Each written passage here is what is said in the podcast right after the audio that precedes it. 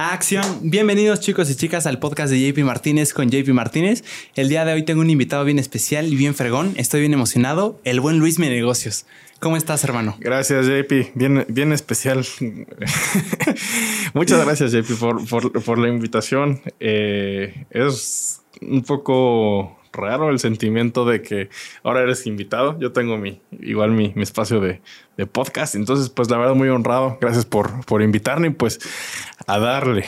Excelente, no, un, verdadero placer, mi Luis. Y sí vi que tienes tu podcast, se llama El Podcast, ¿no? Podcast. Es especializado en finanzas y, economía. O sea, es, es, un podcast que se dedica 100% a fomentar estos temas y, y, así en general. O sea, procuro eh, tanto en temas de emprendimiento, también, por ejemplo, invitar a gente que haya hecho algún emprendimiento interesante, o sea, un directivo de una empresa, o bien también busco eh, también gente que tiene conocimiento en el ámbito financiero, pues para aportar algo a la comunidad. Claro, oh, muy bien. ¿Hace cuánto tiempo lo arrancaste? El podcast? el podcast lo arranqué hace exactamente un año. Ajá. Bueno, más bien en marzo fue la primera temporada, tuvimos 30 capítulos y bien, nos fue, nos fue bastante bien. Nos llegamos a posicionar como el, pues sí, como el más escuchado a nivel nacional en, finanzas y economía. Y, eh, y pues bueno, ya ahora digamos que nos dimos un descanso. Un descansito. De diciembre, enero para en febrero comenzar la segunda temporada. Porque sí, hacer un podcast, como tú lo comprenderás, requiere dedicación, requiere tiempo, requiere que estés constantemente avanzando y, claro. y comprometido, ¿no? Y tú lo, has, tú lo has manejado muy bien. La verdad me gusta mucho cómo lo has hecho. Gracias. pero va a llegar un momento donde dices, ay, jole. Entonces, donde tú dices, ay, ya se pone más. Es que es bueno. Descansar siempre es bueno. Digo, eh, cuando llevas un, ritmo de vida, complicado en el sentido de agendas saturadas, de miles de proyectos y cosas que por hacer, eh, muchas veces pensamos que descansar es igual a tiempo perdido, pero no. Yo sí lo veo como el descanso como una de las mejores inversiones que puede haber, ¿no? En el sentido de que necesitas eh, espacio para tener nuevas ideas, para retomar pilas, comenzar nuevos proyectos. Claro, claro. Y es, mucho mejor que lo que la gente piensa. Sí, por ejemplo, tú cada cuándo grababas, o sea, cada cuándo subías, Mira, cómo estaba esa logística. Era muy, era, sí era recurrente, pero ahí mis, mis posteos, por ejemplo, del podcast, sí los programaba aproximadamente, bueno, fueron prácticamente en un lapso de 45 semanas subimos 30 episodios, o sea, no fue cada semana. Ajá, ok. Eh, pero sí lo que hicimos fue que, por ejemplo, aprovechaba que alguien venía aquí a la ciudad y le decía, oye, aprovechamos a grabar podcast, sí, y a veces grabamos por semana hasta cuatro podcasts. Entonces, una vez que los grabábamos, ya los íbamos dosificando. Claro, y nada más los programabas y ya salían. Y, por ejemplo, ¿qué es lo que más te, a ti, cuando los empezaste a grabar, qué es lo que más se te hizo pesado? O sea, en todo el proceso. Nada, fíjate que los disfruto mucho. Sí. O sea, a mí, para mí el podcast, yo, lo veo la esencia como tener una, una plática abierta, como una plática amena. Eh, creo que la finalidad principal es que el entrevistado se sienta a gusto. Claro. Muchas veces sí me pasa que invitaba a alguien y estaba todo nervioso, ¿no? De es que, uh, ¿qué tengo que decir? ¿Cómo tengo que decir? Volteo para acá, volteo para allá. Eh, pero simplemente le decía, a ver, relax. Así tómate un, algo de tomar, este, que sea una plática normal y cuando menos te lo esperas empezamos a grabar. Claro. Ah, perfecto. Pum, pum, pum. Muy bien. ¿Y, sabes cuándo creo que es cuando se más se ponen nerviosos? Ah. Cuando tienen en la mente que es una entrevista. Entonces, como que, como que en su cabeza, a veces hay unos que me dicen, oye, ¿qué me vas a preguntar? ¿Las puedo leer para, para ir pensando? Y digo, no, no, no. O sea, sí preparo preguntas, pero no, no estoy pregunta por pregunta. Oye, Luismi, y eh, es cierto que, o sea, ahí tienes todo tu cuestionario de preguntas. Sí, o sea, sí lo tengo, pero creo que es mucho más cómodo para ambos y mm. fluye como una conversación y no estoy así como pregunta por pregunta, porque creo que hacer una pregunta así bien concreta, ir una por una, como que te pone en el spot de, ah, tengo que estar, tengo que tener la mejor respuesta que haya dado, entonces como que la sobrepiensas mucho y cómo me voy a ver, o sea, siento que en ese, en ese aspecto de llevarlo, como dices tú, como una conversación, es cuando realmente sale como la verdadera esencia, te sientes cómodo y todo empieza a fluir como, como debe. De acuerdísimo con eso. Excelente. Y eh, siendo un podcast anichado a finanzas y a emprendimiento, o sea, como más general en emprendimiento, ¿qué tan difícil para ti es conseguir invitados? O sea, porque creo que llega un punto en el que dices, puta, ya de Querétaro ya traje a todos los que conocía, ya no sé quién más. Bueno, eh, aunque no lo creas, en Querétaro hay mucha gente. Sí. Eh, pero digo, entiendo, ¿no? O sea, hay, hay, muy buenos creadores en Ciudad de México, en Monterrey, incluso fuera de México. Claro. Entonces, una de las maneras en las que yo conectaba mucho era eh, a través de, pues, de un Zoom, ¿no? O sea, que te haga caso un creador, eh, híjole, a lo mejor eso fue lo complicado al principio porque pues eran, las redes tenían pocos seguidores, pero conforme tú vas avanzando en un proyecto y empiezas a ganar tracción, empiezas a ganar seguidores y cierto reconocimiento, ya te siguen y es más fácil, ¿no? Y también puedes, claro, crear conexiones a partir de, de, de, de lo que ya tienes. Ejemplo, eh, conoces a una persona, grabaste con podcast, me puedes presentar a alguien, sí, conozco a tal, perfecto. Sí, es una chulada. O sea, como que se crea una red de conexiones en las que no con todos te vas a llevar. O sea, en algunas como que la relación podcast se acabó ahí y ya como que no hay más relación, pero sí hay unos casos en los que yo, por ejemplo, con un creador de contenido que se llama Nova, que es de aquí de Querétaro. Saludos, mi buen Nova, te mando un abrazote. Novak Djokovic. Novak eh, estuvo aquí y ya después me, me, o sea, como somos pares, o sea, me lleva como dos años, oh. me siento totalmente en la confianza de, pues tenemos los mismos gustos, sale fascina el cine, entonces luego nos mandamos ahí mensajes, hey, vamos a hacer esto, que no se hubiera dado si no hubiera sido por, por el primer acercamiento del podcast. Ok. O sea, yo, por ejemplo, ¿qué le digo a, lo quiero conocer? Oye, Nova, vamos por un café. O sea, está bien raro. Si un desconocido te invita nada más así a un café, está bien extraño.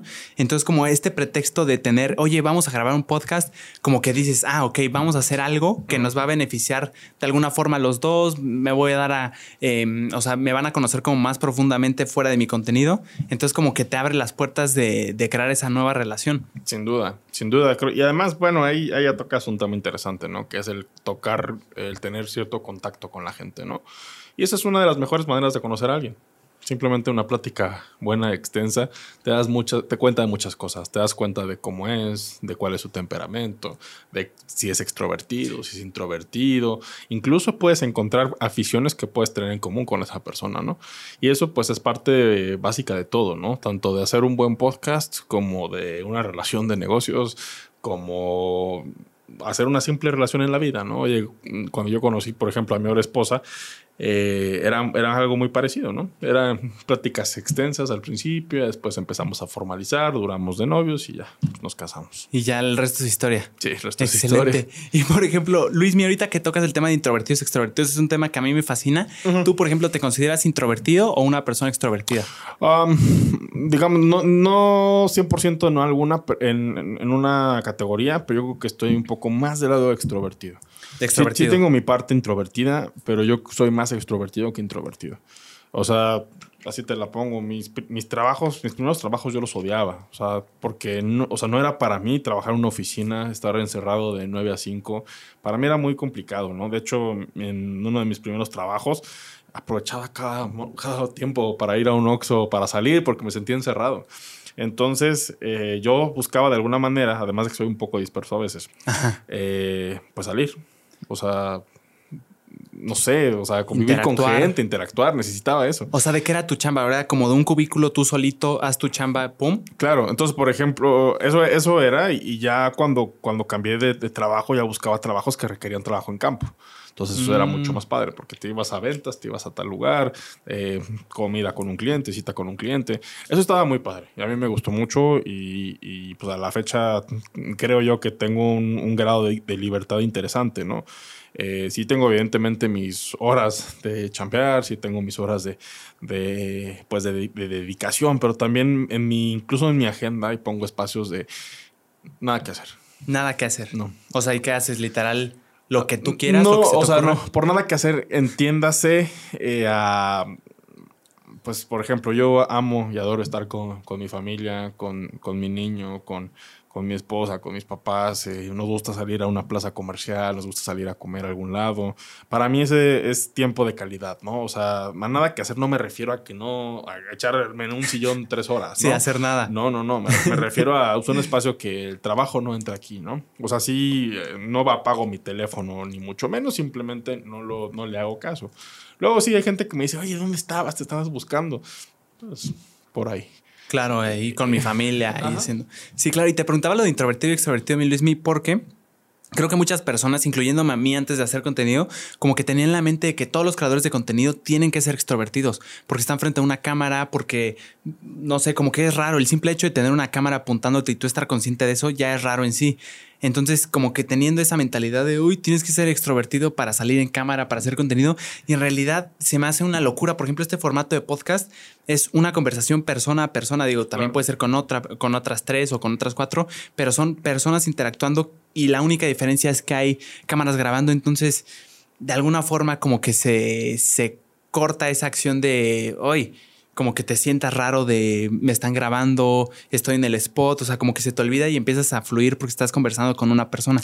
Es que, mira, ahí, ahí, ahí bueno, independientemente de cuál sea tu tipo de, de, de carácter, creo yo que lo que tienes que hacer es concentrarte, ¿no? O sea, por ejemplo, ahorita, ¿no? Estamos concentrados en una conversación que fluya, que, estemos eh, a gusto, eso es parte de, ¿no? Y te olvidas de que hay micrófonos, te olvidas de que hay cámaras eh, y, y, todo fluye de una manera más padre. Y al final de cuentas eso es lo que le gusta a la gente, ¿no? Porque si te notas un poco, eh, creo, creo ya que en estos tiempos cada vez la gente es, pues sí, más ¿cómo decirlo? ¿Más personaje? No, como que percibe más cuando una persona es real sí. y cuando una persona es falsa en redes, ¿no? Sí, sí, sí. Y actualmente la gente, el, la, la, gente en redes sociales aprecia lo que es ser real, ¿no? O sea, te aprecia eh, por cómo eres, porque no eres un personaje atrás, ¿no? Porque realmente eres tú y eso es a la, lo que la gente le gusta. Exacto, o sea, como que te ven que no estás fingiendo y que tu máscara está abajo, o sea, que no estás pretendiendo Ajá. nada,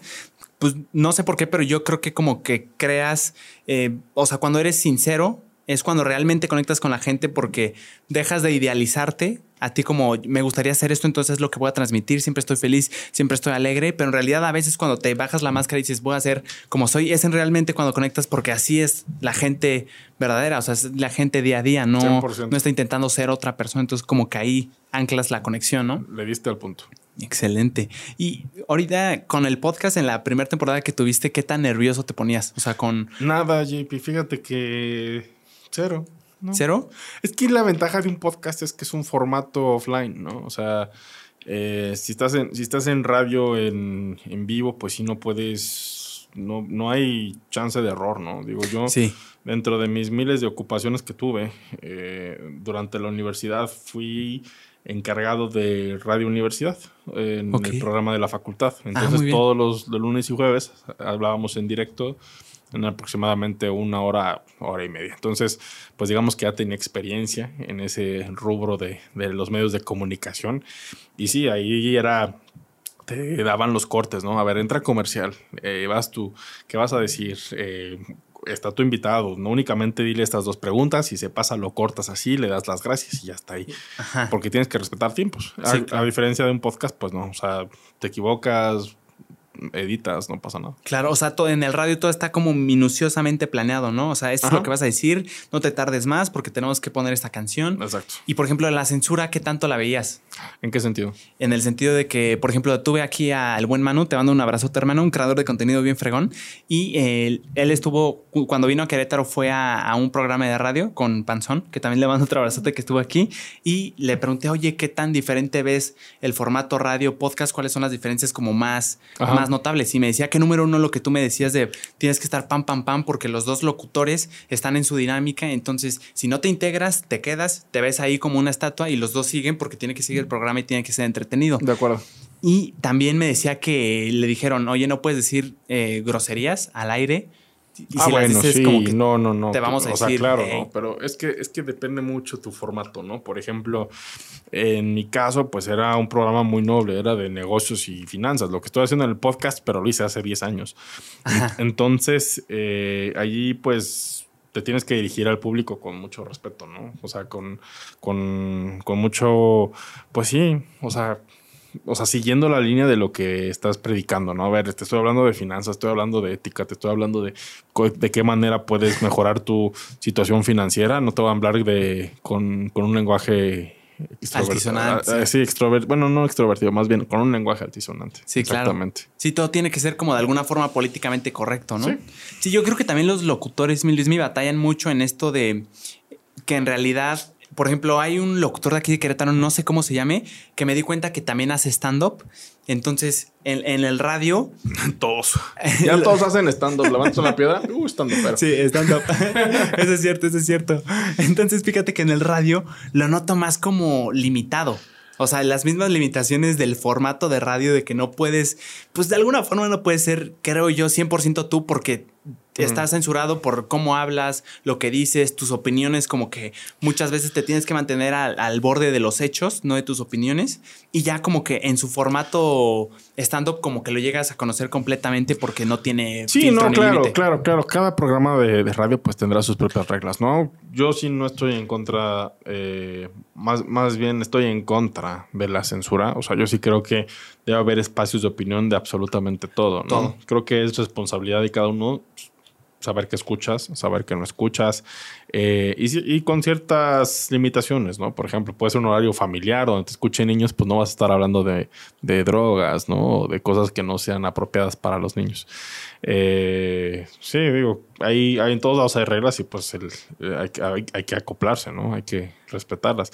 Para eso también están los podcasts, ¿no? O sea, yo creo que en un podcast, hay, seguro haber podcast de, de marihuana, de, todo, de todo, de, de, los mejores alcoholes, de las mejores fiestas, de todo. Entonces, creo yo que una ventaja del podcast es que te ha permitido a cada persona pues buscar cuáles son sus intereses y seguirlos. Sin duda, y entras en un tema bien interesante, mi Luismi, porque ahorita decías de mm, de, de la responsabilidad. Que, que, o sea, tú crees que yo tengo un conflicto ahí. No sé si sí tenga un creador de contenido con muchos seguidores. No sé si sea responsabilidad de él de lo que dice o de las personas que lo ven, en el caso de que sean niños, de sus papás, de estar cuidando lo que ven. ¿Tú qué opinas ahí? O sea, siento que tú puedes decir lo que sea, pero es responsabilidad de quien lo ve. O sea, ver. Eh, mm, mira, esta este es, mi, este es mi, opinión, ¿no? Yo, yo sí creo firmemente que de alguna manera, tú al tener muchos seguidores, tienes también una gran responsabilidad, porque realmente ejerces una buena influencia sobre esas personas, ¿no? Entonces, básicamente lo que tienes que dar a conocer, debes de cuidar tus mensajes de tal manera de que le lleguen a esa persona de una manera positiva, ¿no? Que no tenga implicaciones negativas en su vida. Eh, que lamentablemente hay creadores de contenido muy fuertes que empiezan a dar mensajes muy complicados y sus seguidores pues lo malinterpretan y acaban en situaciones que son muy penosas, ¿no? Eh, ejemplo, pues a lo mejor acabar en un suicidio o acabar en, en, cosas, en depresiones, ¿no? A raíz de ciertos mensajes. Por eso yo creo que debes de cuidar tus mensajes, ¿no? Y también, por ejemplo, digo, yo ya soy padre, entonces eh, mi niño está muy pequeño, pero cuando crezca, pues evidentemente eh, hay que estar muy al pendientes, ¿no? O sea, evidentemente ya es, muy difícil de, de prohibir, ¿no? De, oye, te prohíbo un celular y no puedes usar el celular hasta los 15. Pues no. Sí. O sea, van a haber chicos que eh, desde los 7 años, 8 o antes ya tienen un celular y dominan todo, ¿no? Entonces, yo creo que aquí lo, digo, como padre de familia, lo interesante es decirle al chavo, ¿sabes qué? Pues no. O, estar muy al pendiente, a final de cuentas, no, no eh, vigilarlo. Sí, exacto. Y siento que ahorita lo que dijiste creo que es clave. Yo, por ejemplo, cuando mis papás me prohibían así como con la palabra no hagas esto, como que me daba el doble de curiosidad de ahora intentarlo, nada más por saber por qué me lo están prohibiendo, o sea, por qué no puedo hacerlo. Entonces siento que, digo, no tengo ni idea, no tengo hijos, pero creo que un acercamiento, yo hablo como hijo, como que alguien me instruya, siento que un acercamiento más, más natural y, y eficaz sería como explicarle toda la onda, pero no prohibírselo nunca, sino más bien estar, no, sé. yo, sí creo que las prohibiciones sale peor, ¿eh? O sea, prohibir algo es muy diferente a eh, decirte no te conviene por esto y esto y esto, ¿no? Porque así ya eh, le estás diciendo a la gente, eh, pues a cierto punto es malo, ¿no? Porque muchas veces, por ejemplo, me quiero imaginar un contexto adolescente, ¿no? Te prohíbo que fumes, pues el niño fuma escondidas, ¿no? Porque quiere hacer un acto de rebeldía contra los padres o de alguna manera llamar la atención. Por eso es importante, pues sí, de alguna manera que el, el padre o la autoridad que, que sobre el niño, pues que la vigile, pero tampoco le prohíba. Claro, o sea, nada más, como dices tú, explicarle el por qué no. Correcto. Y que disierna sobre si le conviene o no. Mi Luismi, ahorita con hablando del podcast que es específicamente de negocios, ¿qué tan difícil crees que es tu tarea de explicar cosas que parecen complejas, o sea, como de invertir en acciones, en la bolsa de valores, todo eso como que cuando yo lo oigo digo, no entiendo nada, ni siquiera quiero saber cómo logras hacer que, que como que tu audiencia no sea demasiado técnico que abrume tanto que diga, no, o sea, es demasiada información, yo quiero algo más que, que sea con mi vocabulario, que yo pueda entender fácilmente. Bueno, mira, principalmente lo que tienes que tener en claro es que además de ser pues un maestro, porque estás enseñando algo, eh, ver la manera de que sea entendible, que sea comprensible, ¿no? Muchas veces me ha topado con gente que es demasiado inteligente, pero no sabe comunicar, no sabe dar a entender algo. Entonces, cuando no logras eso, pues es algo muy complicado, ¿no? Sobre todo cuando eres un creador de contenido que tienes la intención de que muchas personas te escuchen y poder realizar un cambio en sus vidas a través de las finanzas, en mi caso, pues te tienen que escuchar y entender, ¿no? Y creo que en buena manera eso me ha ayudado a mí a crecer, ¿no? Que lo que digo lo comento de una manera comprensible, entendible y a la gente le gusta, ¿no? Digo, mis primeros videos en TikTok, porque fue la plataforma que, yo empecé, eh, pues no, no tenía idea de que a la gente le iba a gustar el tema de finanzas y de, y de negocios, ¿no? Y pues hice unos videos, empezaron a tener buenas reacciones, gente me decía, oye, quiero aprender más, nos puedes enseñar. Y así me fui, así me seguí y, pues ahora sí que en buena parte pues ahora me dedico a eso, ¿no? Porque evidentemente... Qué locura. sí, es una locura, pero crear, crear contenido es una responsabilidad y también es un compromiso, ¿no? Eh, sin duda alguna, sí, te, ya, ya dentro de mis labores cotidianas, pues hay un espacio ahí, ¿no? De hoy tengo que grabar esto, tengo que hacer esto y... Tienes que. Ajá. O sea, pero no tienes que de hazlo, ¿sabes? O sea, tienes que de que te gusta, pero sí hay una cierta disciplina atrás que te obliga. Exacto. Que te autoobligas a hacer eso. Sí, que si no eres constante de plano se va a caer porque ya, ya te, hiciste viral o te empezó a ir bien, pero si no le sigues no va a haber más contenido que en la gente, o sea, que estés presente en la mente de la gente, ¿no? Sí, claro. Digo, a final de cuentas tu comunidad tú tienes que nutrirla, ¿no? O sea, si en algún punto tú tienes eh, cierta cantidad de seguidores y eh, paras de subir contenido o, no sé, cierras tus redes por un buen tiempo, la gente se te va, ¿sabes? O sea, porque la gente está esperando algo de ti, está esperando que des algo nuevo, que estés constantemente subiendo información. Pero si no lo haces, pues la gente incluso hasta se puede olvidar de ti, ¿no? Sí, y que no aburras. Justo con varios creadores platiqué, con varios TikTokers de que una serie les pegó, por ejemplo, Alexander Ross, que las reglas para mis hijos reventó millones de vistas, pam, tras otra, tras ah, otra. Y que poquito a poquito, parte 8, parte 9, parte 15, parte 16, como que la gente ya agarra la onda y dice, ok, ya exprimiste demasiado el trapo, esto ya no me entretiene porque ya sé lo que viene, es como la misma dinámica de siempre. Entonces me decía Alexander que, que el reto es estar buscando, si no es la regla para mis hijos, ahora las reglas eh, para otra cosa, o sea, como que irle cambiando, si no por más constante que seas, si exprimes demasiado esa línea de contenido, en, alguna, en algún punto vas a aburrirle a tu público, por más que te quiera, ¿no? De acuerdo. Sí. Entonces, cuando, cuando mm, enseñas en TikTok? O sea, ¿por qué empezaste? Esa es la pregunta, mi Luismi. ¿Por qué empezaste a subir tu primer, o sea, ¿por qué subiste tu primer video en TikTok? Mira, casa, cosa curiosa. mis primeros videos de TikTok no eran de finanzas, ni de economía, ni de negocios. Mis videos simplemente eran, es más, mi primer video viral fue una pelota. Yo me subí a la azotea de mi casa y tenía una pelota de tenis. Porque de repente eh, juego con mis perros. Tengo dos perritos. Y le pego a la raqueta y se me volaron. Entonces fui a ir a la azotea, fui a recoger las pelotas voladas. Y desde la azotea, que es una altura más o menos como de 12 metros, he decidido, ¿no? Así de aventar eh, una pelota a mi perro. Fue en marzo de 2020, en pleno encierro. Entonces eh, me subo y hago un video en TikTok, así de eh, voy a rifar mil pesos entre cualquiera que les dé like a este video. Eh, si mi perro cacha la pelota. Entonces, aviento la pelota y paro el video.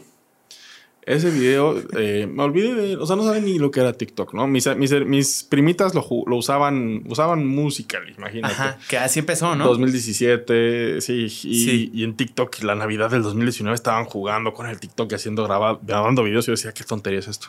Entonces pasa que, hago este video y, eh, y al día siguiente tenía 20 mil likes y yo dije, ¿qué rayos es esto? ¿Por qué? ¿Cómo? O sea, tengo... ¿Por qué la gente le... Tengo 300 seguidores, ¿cómo es posible? Y ahí ya empecé a entender lo que es TikTok. Y así me la llevé haciendo videos de tontería y media hasta hasta fue junio, no, julio de 2020, que ya dije, oye, ¿sabes qué? Vamos a darle un giro a esto. Entonces borré todos esos videos que ni al caso con mi contenido y empecé una cuenta nueva ya como Luis Mi Negocios. Es que antes de Luis Mi Negocios era user 442836. El, el, típico que te comenta así alguna cosa. ajá, sí. De marzo a julio era un user lo que sea. 18, 14, 13, 26. Tonterías, o nadie sabe quién es. Pero ya a partir de julio de 2020 ya le cambié Luis Mi Negocios. O sea, hiciste una cuenta nueva, totalmente nueva. La misma, nada más la rebauticé. Ah, ok, muy bien. o sea, pero tú viste ahí algo, o sea, viste una oportunidad de crear contenido para viralizarte no, o. No, no, no. O sea, es que yo no lo busqué. O sea, Luis Mi Negocios, yo, yo, en sí no, no busqué el, proyecto. Simplemente, eh, por ejemplo, vi a algunos creadores de contenido de finanzas y negocios en inglés, vi sus videos y dije, oye, están bonitos. Entonces vamos a hacer algo en español. Y cuando yo empecé, no había algo como tal. No había ningún eh, precedente de alguien haciéndolo. Había solo uno, que es este, bueno, en español, que se llama Fender Ratcher. Fender Ratcher, sí, claro. Ajá, Fender, este, él incluso también es de Querétaro. Ah, sí. Sí, y, y, él, y él era el único. Entonces dije, órale, está padre este chavo que esté haciendo esto. Eh, pues me voy a sumar, ¿no? O sea, Fender sí es más como de emprendimiento, de derecho, de. Ah, como abogado. Negocios, ajá. ajá. Y, dije, pues vamos a hacer algo similar, ¿no? Entonces ahí empecé a hacer eh, videos informativos, eh, de todo. Nada más porque sí. O, sea, ¿o qué esperabas no, con.? No esperaba nada. O sea, no esperaba nada a cambio. Simplemente. tu mente no estaba como crear una audiencia y luego poder hacer algo, un curso. No, no, cero, cero, cero. Ya de ahí ya empezó a empezó a agarrar tracción. A florecer. la cuenta y fue, fue, cuando dije, pues vamos a seguir dando, dando este contenido. Qué locura. O sea, empezó así como... O sea, tú ya lo consumías antes de empezar a subir tus primeros videos. ¿Ya sabías de qué iba más o menos? Ya, ya estaba entendiendo TikTok. Muy bien. O sea, ya entendí TikTok. Creo que nos alcanzamos a subir, no al principio de la ola, pero sí como a mitad de la ola de TikTok. ¿Cuándo crees que fue la primera ola? Cuando empezó la pandemia, ¿no? Poquito antes. Poquito antes. Yo, yo, creo que finales de 2019. Los que empezaron a finales de 2019 TikTok, ahorita están llenos de seguidores. Sí, que le siguieron. Antes TikTok te regalaba seguidores. O sea, yo hacía un video de 9 millones de vistas y de repente, ¡pum! 400 mil seguidores. Y es como de, wow. Ahorita vuelvo a hacer ese video de 9 millones de vistas, me sube la cuenta 50 mil seguidores. Sí, yo he notado eso, ¿eh? Sí, sí.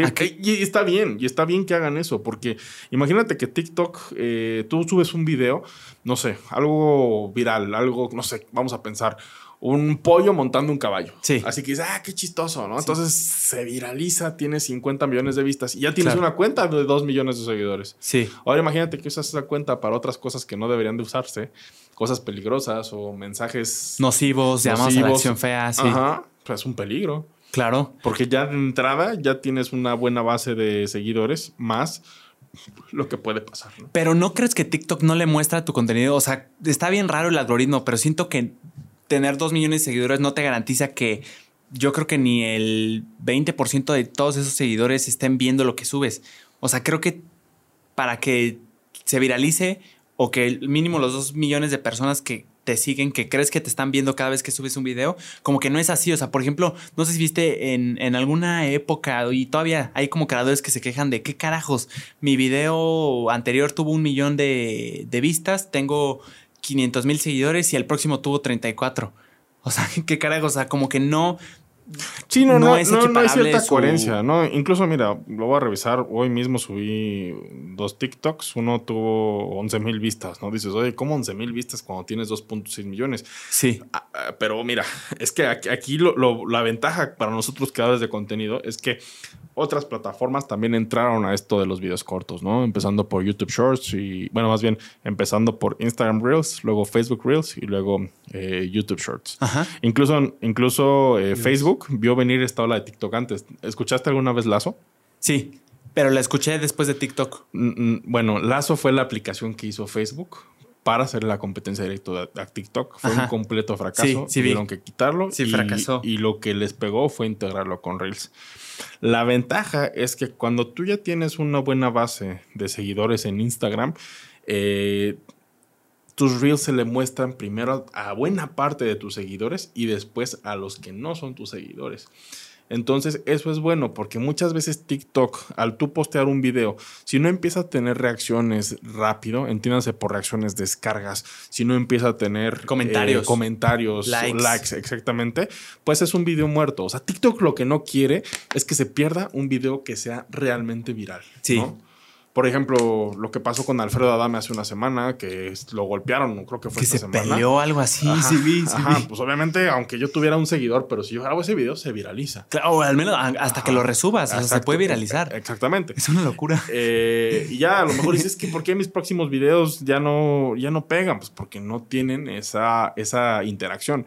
A mí por eso me gusta un poco más ahora Instagram Reels que TikTok, porque Instagram se lo muestra a tus seguidores, tus mismos seguidores califican si es bueno o malo. Si es el primer filtro. Ajá. Ajá. Y ya después, si el video pega y le encanta a sus seguidores, ¡pum! Yo había oído eso, esa, esa estrategia de, o sea, es- ese proceso de algoritmo con TikTok que como que te lo- se lo enseñaba. Bueno, no es cierto, no es cierto. Eran no de seguidores, sino de un pequeño grupo de personas. Ponle tú, vamos a decir, cinco personas. Se lo muestran, les gustó, pum, pasó el primer filtro. Ahora vamos a mostrárselo a 30, Ujú. pum, gustó. Ahora a 50 y como que sí. cada vez iba escalando y Sí, sí, sí, conforme a eso, ahí se quedaba, ¿no? O sea, un millón, cien Sí, mil. claro, y con base a tu número de seguidores es el número de personas que visualmente se lo da. Por ejemplo, si tú abres una cuenta en Mm. Instagram de cero, pues eh, tus primeros videos van a tener 50, 60. Aunque sea muy bueno el video, Aunque ¿no? sea muy bueno. Bueno, quién sabe, volvemos a lo Es que mismo. está raro. Porque si pones un video que es realmente viral, va a pegar. Lo que sí, te, te reitero, ya los seguidores ya no es lo mismo. O sea, ya en cuestión de gente que te sigue, ya está mucho más difícil. No, y que conectes. Yo te aseguro que si yo empezara Luis mis negocios hoy día, no tendría la cantidad de seguidores que hoy tengo ni de broma. ¿Por qué? Porque empecé en un espacio que no había nadie. Por ejemplo, y al principio cuando empezó TikTok, y seguro vas a ver, eh, te puedo mencionar creadores de contenido que empezaban a salir, ¿no? O sea, te hablo de un Soy Mi Rey, te hablo Sí. de una, la niña fresa, esta, ¿cómo se llama? Que- Daniel. Paris Daniel. Paris Daniel. Eh, salía muy seguido, salía también Sí. este chico, eh, pues el chico Gucci empezó Chico, a salir. siempre está presente. Eh, Saludos. to- todos ellos, eh, pues el Chema Gonfié, todos, El Chema Gonfié, que- que, sí. también han sido invitados de, y, y es, y Chemas, Chemas también es amigo mío. Eh, saludos, Chema. Sí, saludos, Chema. Este- Es que ya hay tantos saludos que ya no los quiero explotar, pero todos saludos. Saludos a todos. Eh, Pues todos ellos estaban. Sí. El tema es que ahorita ya hay otra ola, se ha metido más gente, pero ya mi TikTok es bien diferente. Y me gustaba, me gustaba mucho el TikTok de antes, porque esas personas que salían eran como divertidas, eran chistosas, y ya casi no te salen, porque ya cada vez hay mucho más jugadores en TikTok. Ya mucha Exacto. gente dijo, ah, yo quiero hacer contenido, y ya te salen miles de creadores. Sí, ¿no? hay demasiada oferta. Por ejemplo, algo, algo a mí que no me gusta es que tampoco un creador respeta, re- respeta, ¿no? O sea, porque, porque, ¿en qué sentido? Luego veo, veo con, eh, creadores que luego veo que copian un estilo muy parecido al, al, Sí. al mío. O de repente ves mi TikTok, mi TikTok con mis palabras, con otra persona diciéndolo. y ni créditos, y ni nada de nada. Y dices, ¿esta persona cuándo salió? ¿Cómo salió? Tiene 5 mil seguidores. ¿Por qué hace eso? ¿Cómo hace eso? ¿Qué lo motiva? No entiendes, ¿sabes? ¿Qué opinas de eso, mi Luismi? Porque ahí hay un tema, porque está bien complicado como procesarlo, porque esto, o sea, evidentemente nadie es dueño de las palabras y sí, es plagio total si usas como lo mismo y como que es, es, es lo mismo, pero finalmente como que puedes argumentar fácilmente de que nadie es dueño de nada en redes sociales. O sea, como que puedes copiar el formato. Por ejemplo, podemos decir Escorpión Dorado. No sé si él le copió, no le copió, sino que se basó en Carpool de este... Carpool Karaoke. Sí, Carpool. Ajá. De, de un gordito bien buena onda. Sí, inglés. Se, se me fue el nombre, sí. Sí, al- no sé si sea algo Jimmy, pero él. Ajá. o él se basó tal vez en el escorpión.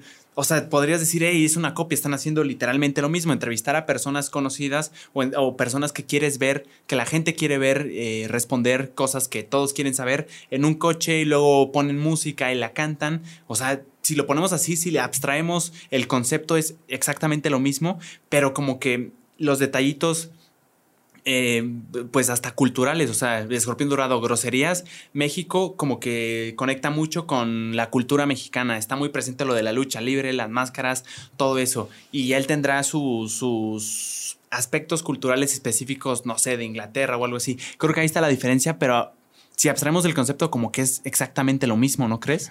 Es intrínseco, ¿no? Es una construcción subjetiva intrínseca. Es, exactamente lo mismo. Es que es lo mismo, güey. eh, exacto. Sí, sí, sí. O sea, al final de cuentas, mira, yo da coraje, te soy sincero, porque tú se te ocurre la idea en la regadera o donde quieras y la proyectas y quieres dar a conocer tu TikTok y de repente lo ves copiado por un cuate que ni siquiera se tomó la molestia en hacer lo suyo, simplemente lo copió, pues obviamente da coraje. Pero mira, si algo estoy seguro es que eso pues no es ética de entrada y es y el hecho de no ser ético eh, rompe con tu reputación. Por ejemplo, yo ahí platicaba la semana pasada con un creador de contenido y le dije, oye, esta persona copió un video de otro, no está bien. Y él me dice, es que nosotros no lo vemos así, nosotros lo vemos como la manera de todos crecer, porque si todos copiamos y todos hacemos videos exitosos, todos crecemos. Y es como de, ah, pues no, o sea, no, o sea, no es ético. No es correcto hacer eso, ¿no? O sea, no somos, eh, no sé, o sea, de alguna manera tienes que cuidar la ética, tienes que cuidar tu forma de ser, porque al final esa es tu reputación. Sí. Y al principio, y a lo mejor puedes tener un crecimiento sí muy fuerte, sí muy exponencial, haciendo cosas no éticas, en este caso, copiando algún video. Pero a la larga, eso te va a pasar una factura muy cara. Claro, de la reputación, la gente te pone como el, ah, el que lo copia. De verdad, y, la gente no es tonta. La gente hasta cierto punto va a decir, oye, eh, yo vi este video en el perfil de tal. A mí a cada rato me ponen, oye, eh, te copiaron Luis mis negocios. Y te lo ponen ahorita. O sea, ves mis, mis arrobas en, en TikTok. Te sí, como que hay justicieros.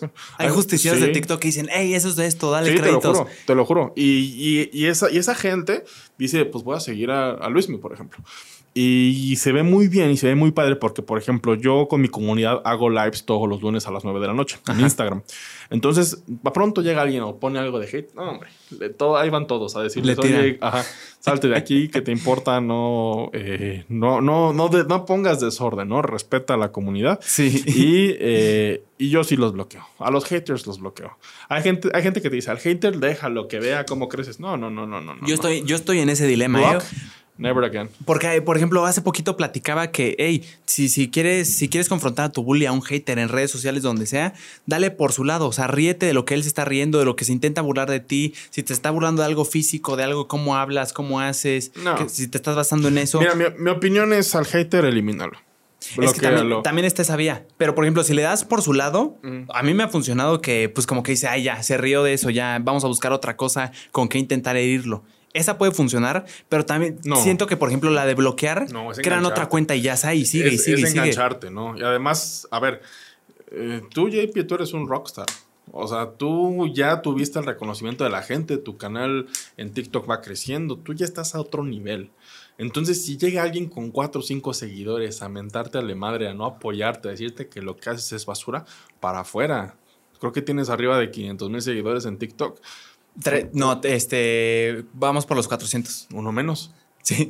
No pasa nada. Bloqueado y ya, déjame libertad. Porque eso sí, te voy a ser sincero. El hecho de que yo vea, por ejemplo, videos míos copiados en otros perfiles o gente que copia hasta cierto punto, pues tu estilo o quiere de alguna manera, no sé, lograr tu camino, eh, a mí sí me, me afecta en temas de creatividad y me enoja. Entonces prefiero bloquearlos y no verlos y yo seguir ideando, porque al final de cuentas el ser creativo, el ser creador de contenido conlleva que estés bien, o sea, que estés en óptimo estado, que estés contento y eso se transmite. Cuando tú con, con, estando feliz, estando contento, teniendo un buen mensaje que quieras dar a la gente, la gente te lo va a responder, como por arte de magia. Y yo creo que esa es buena, buena, buena herramienta en creación de contenido en redes, que transmitas algo positivo, no en palabras, sino en lenguaje corporal, ¿no? De, oye, estoy contento, hoy estoy feliz, quiero darte a conocer esto, no sé qué pasa. El algoritmo de repente dice pum, pum, pum, vamos para arriba. Positividad arriba. Creo, creo, que el, dilema y lo difícil de, distinguir esto, Luismi, es que en qué punto se le considera plagio y copia cuando en realidad nada se creó de la nada y no, yo, por ejemplo. es, imposible. O sea, sí, claro. A mí me tiran mucho, por ejemplo, de que, hey, copia de Roberto Martínez, hey, copia de esto, te parece a Jordi Rosado, lo estás haciendo, sobre exageras todo eso y digo, es que aunque no quiera, aunque sea consciente y intente hacerlo de otra forma, es lo que consumo y de alguna forma va a estar aquí presente. es, que, una cosa es copia. Claro. Una cosa y, otra cosa es que hagas algo basado en. Basado en. ¿No? O sea, no es como de, a ver, tú hiciste un podcast, nadie más puede hacer un podcast. Exacto. O sea, no sé, es como si, por ejemplo, yo que estoy empezando con el canal de YouTube, eh, no puedes hacer YouTube. ¿Por qué? Porque ya hay 10 creadores de contenido y finanzas. Pues, de lo mismo, ajá. Qué tontería. Más bien yo lo que hago es que, y como creador de contenido, lo que tienes que hacer es llegar con una propuesta tuya. ¿No? O sea, esta es mi propuesta, es lo que te ofrezco. Te ofrezco un formato diferente, te ofrezco eh, contenido más fresco, te ofrezco eh, varias dinámicas que van a ser y aportarte algo diferente a lo que ya no hay, ¿sabes? Claro, al principio creo yo que quieras o no, te basas porque estás viendo mucho contenido y de lo que te gusta subconscientemente o inconscientemente lo estás haciendo. Pero ya es una construcción tuya. Exacto. Y poquito a poquito le vas dando todo tu toque y, ok, esto me gusta más y lo digo así, tal vez si dura menos. Y ahí es cuando dices, ah, ok, se ve claramente que está basado o que es el mismo formato, por ejemplo, lo que hablamos del escorpión y el caballero de Inglaterra, gordito que hace el carpool karaoke. Dices, ah, ok, son los mismos formatos, pero sí es bien claro distinguir que él lo hace de esta forma y él lo hace de esta otra. Entonces, sin duda, sí. No puede ser que no nos, acordemos del hombre del Carpool Karaoke. Se llama. Es que sí, si lo pienso, sí, pero es que si no me voy a quedar así. ¿Cómo se llama? No me acuerdo. Ay, tú te digo. Pero todos lo ubican. sí. James Corden. James Corden. Es James Corden. Gracias. Toda la razón. Google. Ahora sí, mi Luis, mi. yéndonos un poquito más al tema que ahorita nos desviamos, pero me fascinó la conversación que tuvimos ahorita, Milismi, hablamos de, un buen de cosas, pero para no dispersarnos, hablando de inversiones, de finanzas, o sea, como de economía, de temas de dinero, ¿cuál crees tú que es la mejor manera de invertir tu dinero mmm, para que no pierda valor? O sea, ¿cuál es tu mejor, cuál es la mejor manera de invertir tu dinero, lo que tengas? Bien, eh, cuando hablas de inversiones, cuando hablamos de cómo es que una persona debe invertir su de manera correcta su dinero, hay varios, em, digamos, pasos que hay que seguir, ¿no?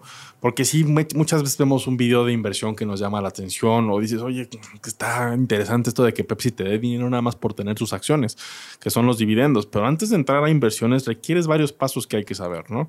Eh, Aquí, por ejemplo, en, mi, caso particular, pues tengo videos de YouTube explicando eso, mis webinars de inversión te explican eso paso a paso. Pero lo que yo busco es, eh, en primer lugar, que la gente conozca cuáles son los tipos de inversión, ¿no? Eh, segundo, que conozcan su perfil de inversionista, ¿no? ¿Qué tan, qué tan, eh, cuál es su aversión al riesgo, ¿no? En pocas palabras, ¿qué tanto puedes tolerar que tu dinero suba o baje? Como en un casino, que se pierda ah, todo. Ah, pues casi, ¿no? O sea, por ejemplo, hay criptos criptodivisas que llegan a ser efecto casino. ¿eh? Y hay, y hay criptodivisas que sí son proyectos que son más sólidos y han dado pues buenos rendimientos. ¿Con más a largo plazo? Ajá. Aquí lo interesante es que debes de primero conocer las inversiones y después conocerte a ti mismo para lograr hacer una estrategia de inversión. Y no, es, y no suena fácil y la verdad es que no lo es. O sea, a final de cuentas sí requiere trabajo tuyo, requiere buen estudio que tú puedas hacer esto. Oye, no quiero meterme al tema de inversiones, no quiero estudiar, pues simplemente ve a un banco, compra un pagaré bancario y olvídate de problemas. Pero oye, quiero un rendimiento mayor, pues bueno, hay que asumir riesgo, pero hay que saber cómo manejar ese riesgo. ¿Cómo es ese pagaré del banco? O sea, pues vas a cualquier banco o pueden ser los CETES, los certificados de la tesorería. Eh, ahorita están pagando tasas del 6 al 7%, simplemente te acercas con un banco, eh, te dice, oye JP, ¿cuánto quieres invertir? 10 mil pesos, bueno, déjamelo un año, no los puedes tocar, a cambio te voy a dar 7%, por cada 10 mil pesos te voy a dar 700 pesos al año. es ah, mucho, pues dices, no tanto, pero a ver, tengo un millón de pesos, te voy a dar 70 mil después de un año dices, ¿Mm? Sí, o sea, tu dinero no queda estancado y el banco está moviendo tu dinero que tú le cediste sí, sí, sí, y luego te da como un beneficio con lo que hizo. Pero dices, es que el 7% es menos, es poco, quiero generar más, pues tienes que correr el riesgo de aprender a invertir, de meterte a acciones de empresas, de meterte incluso a cripto, incluso a bienes raíces. El hecho de que inviertas en bienes raíces también conlleva un grado de riesgo. Claro. ¿Qué pasa, por ejemplo, si compras una casa tú como inversión y tiene una evaluación sobrevalorada, te la venden más caro de lo que debería de valer? Difícilmente va a subir de precio. Y vas a recuperar tu, tu inversión. O van a esperar muchos años para que pueda subir algo, ¿no? O sea, dirías que tú, si te quieres lavar las manos, invierte tu dinero para que no lo tengas ahí estancado, ahorrado abajo del colchón, es pagaré del banco, que tu dinero lo mueva, te dan un porcentaje pequeño, pero sales con un poquito más de lo que con lo que lo O sea, si, no te interesa aprender a invertir ni nada, si nada más te interesa que tu dinero se mueva y tú no tienes que hacer absolutamente nada, pues ve a un banco y dale tu dinero. Claro, y aún así, por tan poquito dinero, que, te regrese al banco, como que no es suficiente como para protegerte, por ejemplo, de las inflaciones y todo eso, ¿no? A veces sí, a veces no. Depende mucho cada año. Por ejemplo, ahorita las tasas de interés en México están al 7%, la inflación fue prácticamente 7, pues hay un efecto nulo. No Ah. hubo una ganancia real. Pero, por ejemplo, el próximo año que se pronostica en México inflación del 4 o 5% con tasas del 7, 8, eh, pues allí ya tienes una ganancia real. Sí. Ah, ok. O sea, si es la misma lo que decías, la verdad no me acuerdo de lo que dijiste del, o sea, del nombre técnico, pero si es 7% lo que va a subir de inflación y es 7% el beneficio que te da el banco, entonces Ajá. ganaste, pero lo que ganaste ya lo perdiste O sea, en valor. no, o sea, no, bueno, digamos que lo perdiste de manera invisible, ¿no? En Exacto. el sentido de que, pues, las cosas valen más de lo que deberían de costar. Ojalá todo subiera 7%, pero no es así. Digo, frutas y verduras, vas al súper y suben de repente 30, 40%. Eh, productos de canasta básica, de consumo, de repente tienen... Sus picos feos. Sí, claro. Pero eso, ¿por qué? O sea, ¿por qué pasa esos picos tan exponenciales? O sea, es- creo que es normal que vayan en, en su vida, pues, no sé, Ah, pues oferta y demanda, a final de cuentas, ¿no? Por ejemplo, vemos ahora una elevada, ele- elevados precios en el limón, fue muy sonado, incluso tema de memes. Eh, y del aguacate también, ¿no? y- y el- bueno, el aguacate está bajo, pero el, el limón estaba, está muy alto todavía. Y pues lo que sucedió fue que fue un año muy difícil y muy complicado para la cosecha de limón. Entonces, Claro. al haber poco, pues se encarece. Sí, o sea, hay poca carencia, pero la gente, los, la misma cantidad de gente lo sigue queriendo, Sí. pero hay menos producto, entonces vamos Sí, a hacerlo hasta, más caro. hasta de broma te decían, fui a una taquería por un kilo de limón y me regalaron cinco tacos, ¿no? Yo no tenía ni idea de eso del limón, ¿eh? Yo me quedé en lo del aguacate, que fue hace, creo que No, como, ese un- fue ya- ya hace fue. como dos años, ¿no? JP, infórmate. Sigue a Luis Mi Negocios. Sí, tengo que seguir a Luis Mi Negocios. Ni, ni me va a seguir el canijo. No, claro que sí. Oye, Luis, esto de, por ejemplo, hace poquito vi un TikTok del buen Memo Salinas y Ajá. decía que es muy recomendable o así como una forma de lavarte las manos de si no quieres que tu dinero se devalúe o que pierda valor con el tiempo, cómprate lingotes de oro, oro sólido, que es, o sea, lo que se explicaba es que el, hay cierta cantidad de oro en todo el mundo y ya no se puede producir más porque es un mineral. Ya hay, no sé cuánto sea, pero ponle tú 100 toneladas de oro en todo el mundo. Entonces, si tú compras oro, ese oro de alguna forma va a valer lo mismo porque es la misma, o sea, es la misma oferta. Entonces, como que de alguna forma te blindas de que, de que se devalúe el, tu dinero al comprar el, lingote, pues, porque siempre va a valer lo mismo. Bueno, el oro como tal se sigue minando, ¿no? O sea, se sigue, o sea, ya si bien, si bien, pero sí es un bien escaso, es un bien difícil de encontrar, incluso difícil de, de hacer, ¿no? Ajá, de Eh, producirlo. de producirlo. Entonces, por eso mismo, pues se le, se le otorga un valor que le damos al mismo oro. En el caso de que compres un lingote o compres un centenario, ahí no estoy tan de acuerdo. Porque hay varios riesgos que puedes correr, ¿no? Por ejemplo, uno, que lo pierdas, que se te lo roben o algo. Entonces, la mejor, por ejemplo, manera de, si quieres hacerlo para invertir en oro, puede ser a través de ETFs, que son instrumentos que cotizan en bolsa de valores, que están respaldados por lingotes de oro. Entonces tú no tienes que tener el oro en tu casa, simplemente eh, compras un pedazo de oro y se mueve ese valor de acorde a los precios internacionales del oro. El oro como tal hay que entender que funciona también como un, se le llama safe haven, que es un refugio, en el cual... eh, pues protege a los inversionistas cuando hay épocas de incertidumbre. Ejemplo, vimos en marzo de 2020, inicios de la pandemia, pues las bolsas de valores cayeron de una manera estrepitosa. Y aquí lo interesante fue que el oro empezó a subir a niveles históricos. ¿Por qué? Porque la gente tenía miedo, tenía incertidumbre y se fueron a proteger con el oro. Una vez que el mercado de valores empezó a subir y empezó a regularizarse, pues bajó el oro porque la gente empezaba a vender sus posiciones de oro para activos de mayor riesgo hasta cierto punto y que estaban dando buenos rendimientos en ese momento, que es bolsa de valores. Eso que decías de que, que ahora lo basaron en el oro porque iba para arriba, o sea, ¿en qué estaba basado antes? Esto de la... No, bueno, a final de cuentas, todos los activos financieros eh, están dominados por las leyes de la oferta y la demanda, ¿no? O sea, vemos empresas, por ejemplo, Tesla. Tesla fue, eh, es una empresa que está hiper, ultra, mega valorada. Esto no es ninguna novedad. Pero sucede que mucha gente tiene una fe a ciegas en el señor Elon Musk.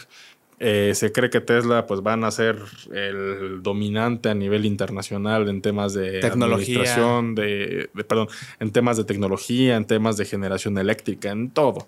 Entonces, al tener una percepción de que Tesla es el futuro, pues mucha gente empezó a comprar acciones A a, lo menso y reventaron el precio de la acción. Al punto que no es una evaluación justa. Entonces, Ah. es algo, pues y de alguna manera interesante saber cómo funcionan los mercados financieros y pues también entender que cuando tú inviertes en bolsa de valores, pues te estás asumiendo un riesgo, ¿no? Que es la compra y venta diaria de los valores, así como tu acción puede subir un día, puede bajar, y así como invertiste en un mes y te va bien, el siguiente baja y otra vez puede subir. Al final de cuentas, eso es, eso es invertir en bolsa de valores, es tener tus riesgos bien medidos, es estar bien estudiado y eh, hacer tu estrategia de inversión. O sea, ¿tú crees que Tesla está sobrevalorado ahorita? No, no creo, lo está. O sea, pero ¿a qué te refieres? O sea, que como dices, la gente compró tantas acciones que ya no tiene un valor justo la, la compañía. Correcto. Pero ¿quién dice si es justo o no? Hay parámetros que te dan a entender que el, el valor de la compañía respecto a las ventas que tiene. Por ejemplo, eh, Tesla tiene un, eh, bueno, hay, hay un parámetro que se le conoce como eh, relación precio, que es el precio de la acción, contra las utilidades de los últimos 12 eh, meses, que es la UPA. Entonces, cuando tú haces esa conversión, te sale lo que viene siendo un referente. Ejemplo, eh, Pepsi tiene... eh, Pepsi. Pe- pe- Pepsi, Promoción pagada, ¿eh? Pepsi debe tener una, una, un- una, una- un- esta relación se llama PER. Pepsi, Pe- eh, Pepsi debe tener una PER cerca de 28. Eh, ¿Eso es bueno? eh, ¿Es un buen PER? Hasta cierto punto sí. O sea, el, el libro nos dice que cuando es abajo de 40 puedes estar en un rango de una evaluación justa. Eh, no sé, Microsoft debe de estar de los niveles de 35, Google debe estar por 25, eh, algunos bancos como Citi deben de estar por 10, 12, o sea, son, son números muy justos. Entre más bajo, mejor. Eh, pues se considera que debe estar un poco más sobrevalorada, porque aquí estás tomando, o sea, un precio más justo, perdón. Sí, claro. O sea, si tiene. ¿cu- ¿Cuánto Ah, dijiste sí, que era el límite a más- 40? A, a más bajo es un precio más, Más justo, ajá, ok. ¿Por qué? Porque la empresa está vendiendo mucho, está generando mucho y el valor de la acción no corresponde a lo que realmente debería. Mm, ya, Entonces, ya, para ya, el caso de Tesla, por ejemplo, llegó a valer ese número que te digo de 30 y si te digo que 40 es un valor estándar, ahora imagínate, mil, ¿Mil llegó? llegó hasta mil.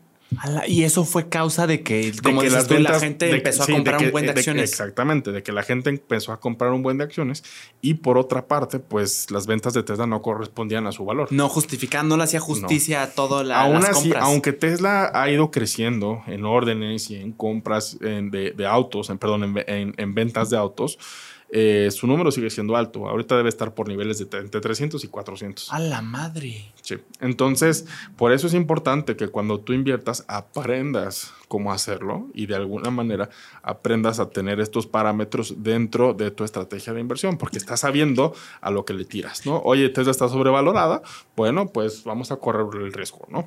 Pero a ver, eso es bueno para Tesla, ¿no? Sí, claro. Porque tiene demasiadas acciones compradas, aunque esté Mm, generando menos no, de compras hecho, que lo Elon. Musk vendió una muy buena parte de acciones a, una precio, a un precio altísimo. El, por Elon Musk fue- Maravilloso. fue algo maravilloso.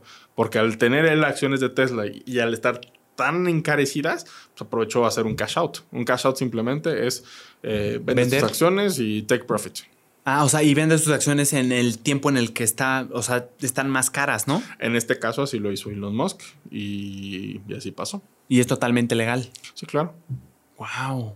O sea, ¿para quién no era bueno que esté, para qué, para quién no es bueno que una empresa esté sobrevalorada? ¿Para quién no es bueno que una empresa esté sobrevalorada?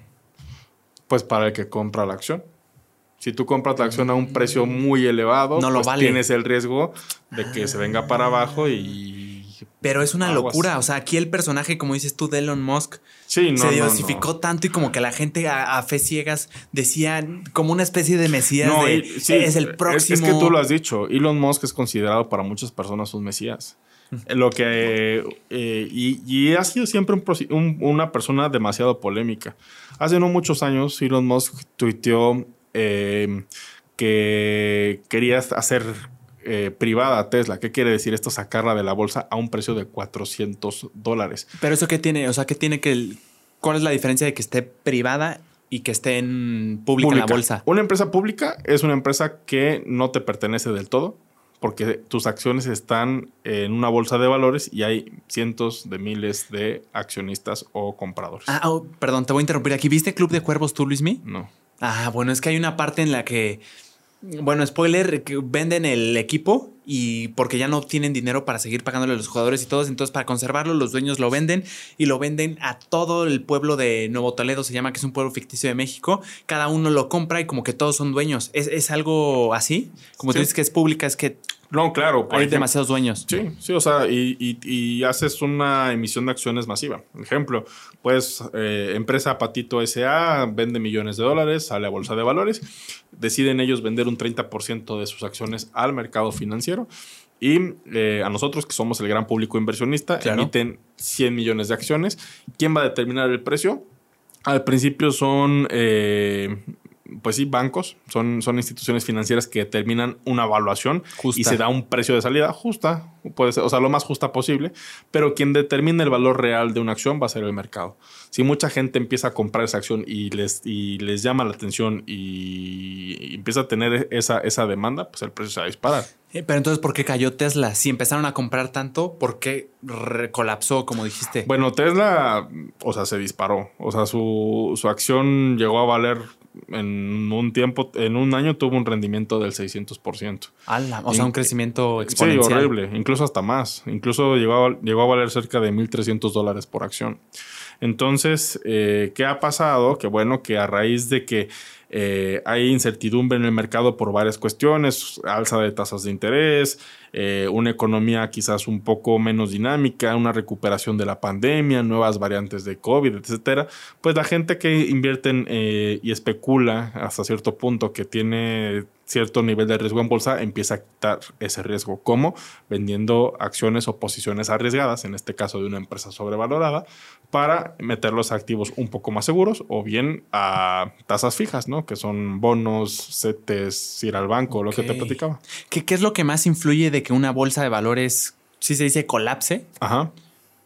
Porque me, me, aventó un video, porque la neta es como te digo, yo oigo todos estos temas de bolsa de valores, acciones, y la neta mi cerebro dice, bloqueate, no entiendes, ay, activé Siri, bloqueate, no, no entiendes nada, pero me aventé un video y fíjate que lo, lo, que decía el caballero, la verdad es que no me acuerdo de su nombre, es que la, lo que más afecta a la bolsa de valores, si cae o se alza, es mucho tiene que ver la influencia de escándalos o personajes como por ejemplo Elon Musk, o sea, como influencias, las noticias que... no, o sea, por ejemplo, Elon Musk en sí no tiene la capacidad de mover al mercado de valores entero.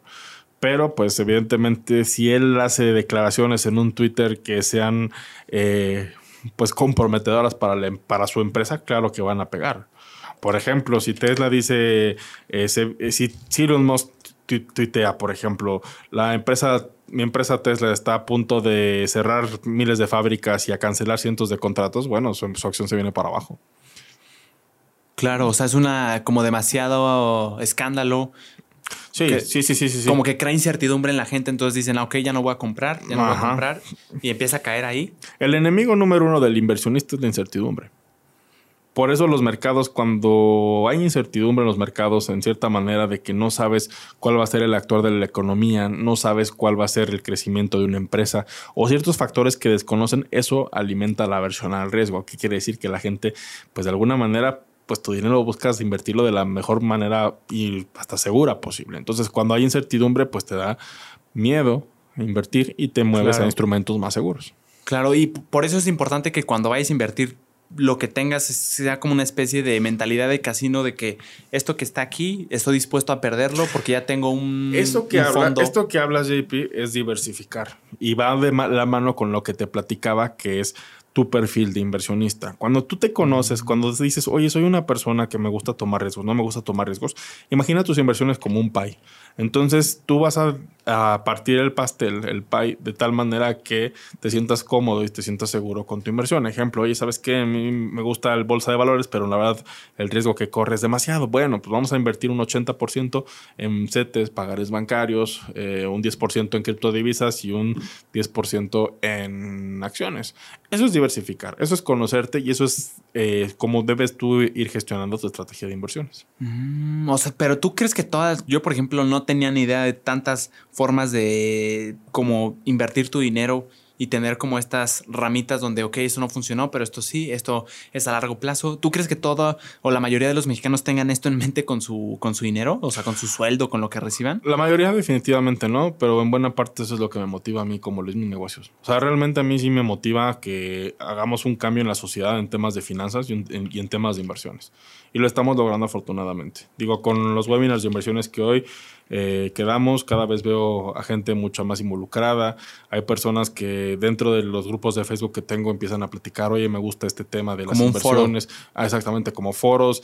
Igual en los lives de mi Instagram la gente me pregunta, oye, ¿qué opinas de la economía? ¿Qué opinas de este ETF? ¿Qué opinas de estas acciones? Todo eso como tal, pues contribuye a que el conocimiento financiero sea mucho mayor en México y en Latinoamérica. Claro.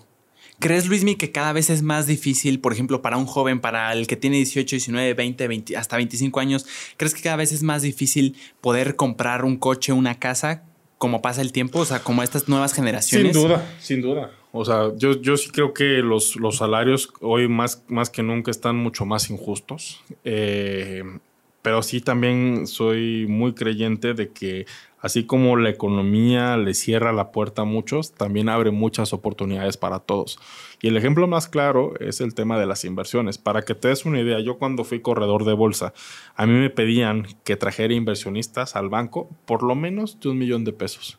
Entonces para mí fue muy difícil porque yo únicamente tenía 23 años, era recién egresado, eh, estaba pues con todas las ilusiones y con todas las ganas de romperle en este mundo financiero. Claro. Y yo me imaginaba cuando entré a casa de bolsa que me iban a decir, oye Luis, mira, aquí están los clientes, manéjales tus portafolios, compra las acciones que quieras. Aquí está todo. Ajá. Y llego y no. O sea, lo que tienes que hacer es irme a conseguir clientes. Tú buscarlos, claro. Y así en la torre, oye, a ver, tengo que capacitarme en ventas porque tengo que traer inversionistas, pero también tengo que capacitarme en inversiones para ofrecerle al cliente certeza de que su inversión va a estar bien conmigo. Ok. Entonces, para mí fue un reto muy difícil el, el hecho, porque tú, en tu sano juicio, eh, imagínate, JP, que tienes 50 millones de pesos, eres un señor que tiene 50 años. ¿Le confieres todo tu dinero a un recién egresado de 23 años sin experiencia? No, de ninguna manera. Ahí está. Ni aunque fuera yo creo que familiar. Ahí está. Ni de broma. De verdad, o sea, y, ni siquiera familiares. O sea, yo honestamente no vengo de, de, familia adinerada. Definitivamente no. Eh, no, no, tenía con nadie. Entonces lo único que hice fue agarrarme listas de parques industriales o de empresas para visitar grandes ejecutivos. Y a ver me costó sangre y sudor y lágrimas. Y te soy sincero, no logré mi objetivo. Me pedían el primer año traer 25 millones en inversión, únicamente puede traer 5. Es que, es que sí se entiende porque es como muy difícil. O sea, tienes que tener, no sé si, no solo un don de palabra de convencer, sino que realmente le generes la confianza suficiente como para decir, ok, sí, a ti desconocido de 23 años, que apenas toda la teoría que traes apenas la vas a poner en práctica, probablemente con este dinero que te voy a dar, dale, pruébale. O sea, siento que es muy difícil como llegarle a esos clientes de madrazo en vez de que, o sea, de un millón de pesos cada uno y generar 25 millones, que decir, ok, tráeme una inversión de 200 mil pesos y puedes ir con gente que te dé 10 mil, 10 mil, 2 mil, 3 mil, 7 mil, 8 mil. O sea, sí siento que fue. Es, es sí, es, es, es, muy diferente. Pero antes así era, JP. Ya lo que voy es que antes abrías una cuenta de inversiones, lo mínimo era un millón de pesos. Ahora son 100 pesos o, o hasta menos. Ahora ya la democratización de las inversiones ha sido mucho mayor. Si bien dices, por ejemplo, ya llegaste tarde a la generación de los que nos tocaron los, los terrenos baratos, como quien dice, ¿no? Ya nos tocaron los terrenos caros. Eh, pues el tema de las inversiones es al revés. O sea, las inversiones se han democratizado y ahorita están más accesibles que nunca. Tú puedes entrar desde 100 pesos a lo que quieras, a mercado de valores, a criptodivisas. Claro. Qué bueno, qué cantidad de creadores de contenido ya hay. Sí, O sea, te, me salen abogados que antes nunca veías. Por ejemplo, abogados, ¿te acuerdas el de no? Sí. Era el único que me salía. Ahorita ya. A mí me salía muchísimo. No sé cómo se Ahorita llama. Rafael, quién sabe qué abogado, este, Germán abogado. Y no solo abogados, también hasta sobrecargos, azafatas. Pero mira, pilotos. Lo, lo que se pudo rescatar de TikTok fue que hasta cierto punto, pues ya la gente te reconoce porque fuiste de los primeros. Claro. Entonces, eh, De ya- la época dorada. Pues es que cuando tienes tanto que elegir, en una, en una sociedad donde hay tanto marketing, tanto creador de contenido, lo lógico, el camino natural es que ignores. Y te vayas a lo que te conoces, ¿no?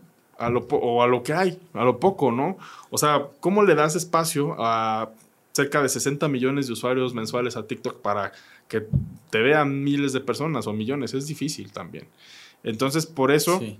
Es importante que cuando tú empiezas a crear este tipo de contenidos seas constante, porque no sabes cuándo el mismo algoritmo te va a dar la exposición que necesitas para que te dé a conocer con No, y además, mientras nadie te está viendo, que perfecciones lo que estás haciendo, sea lo que sea, sean podcast, sean blogs, o sea, que perfecciones como y sigas y si eres constante y constante y constante, cuando te llegue la suerte de que, no sé, por razones del algoritmo, de que no hay muchos creadores como tú, de que de la nada vieron un video y pegaste, como que tienes todo este background, todo este fondo de que le has estado talache y talache y talache, y ya tus videos ya tienen una, o sea, ya tienen una, un proceso de falla y error, prueba y volverlo a hacer que ya quedan muy bien, o sea, que ya, ya pasaste como esta etapa de que tus videos son horrendos y ya nada más la gente te conoce cuando, cuando, o sea, por eso mucho siento que pasa así de que, no, es que él siempre estuvo en la cima o de la noche para la mañana No. se convirtió en eso, o sea, como que ahí se queda atrás el fondo, ¿no? Sí, digo,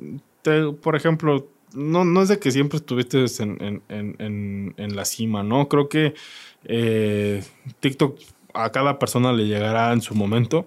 A mí, por ejemplo, me llegó en un muy buen momento. Yo desde cuando quise hacer un proyecto nuevo que impactara eh, a miles y, hasta incluso hasta millones de personas. Ese Sí. ha sido como siempre mi sueño, ¿no? Eh, incluso, por ejemplo, eh, bueno, yo tengo ne- negocios que son centros cambiarios, ahí compramos y vendemos divisas. Pero yo quería hacer algo diferente. Entonces, por ejemplo, me casé en 2016 y dije, voy a hacer una aplicación para bodas. En esta aplicación para bodas, pues yo lo que quería era hasta cierto punto hacerle una competencia a Liverpool o a Palacio de Hierro. Pero ¿cómo, en qué sentido? En el sentido de que quería emprender, quería hacer algo No, sí, pero ¿de qué era la app? O sea, ¿cómo Ah. ibas a competir con? Ah, bueno, dando el servicio de mesa de regalos. De Ah, bodas. pues todo de manera Digital aplicación. 100%. Digital 100%. O sea, pero qué, o sea, quiero hacer una mesa de regalos. Ajá, por ejemplo, tú te casas, te registras en mi mesa de regalos y listo.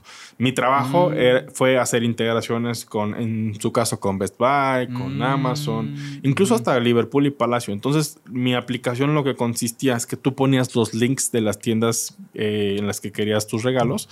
Eh, se hacía tu mesa de regalos. El código lo que hacía es que extraía eh, todo lo de Los artículos. toda la información de los artículos y ya. Entonces hacías la mesa de regalos que tú querías. Y nuestro valor agregado es que nosotros compramos todo eso por ti, juntamos el dinero de tus invitados y te lo entregamos a tu casa. ¿Cómo lo juntaban?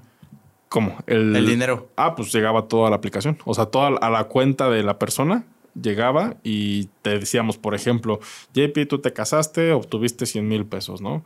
Y nos fue muy bien, la verdad, pero eh, llegaron a haber varios problemas que tuvimos que cerrar, ¿no?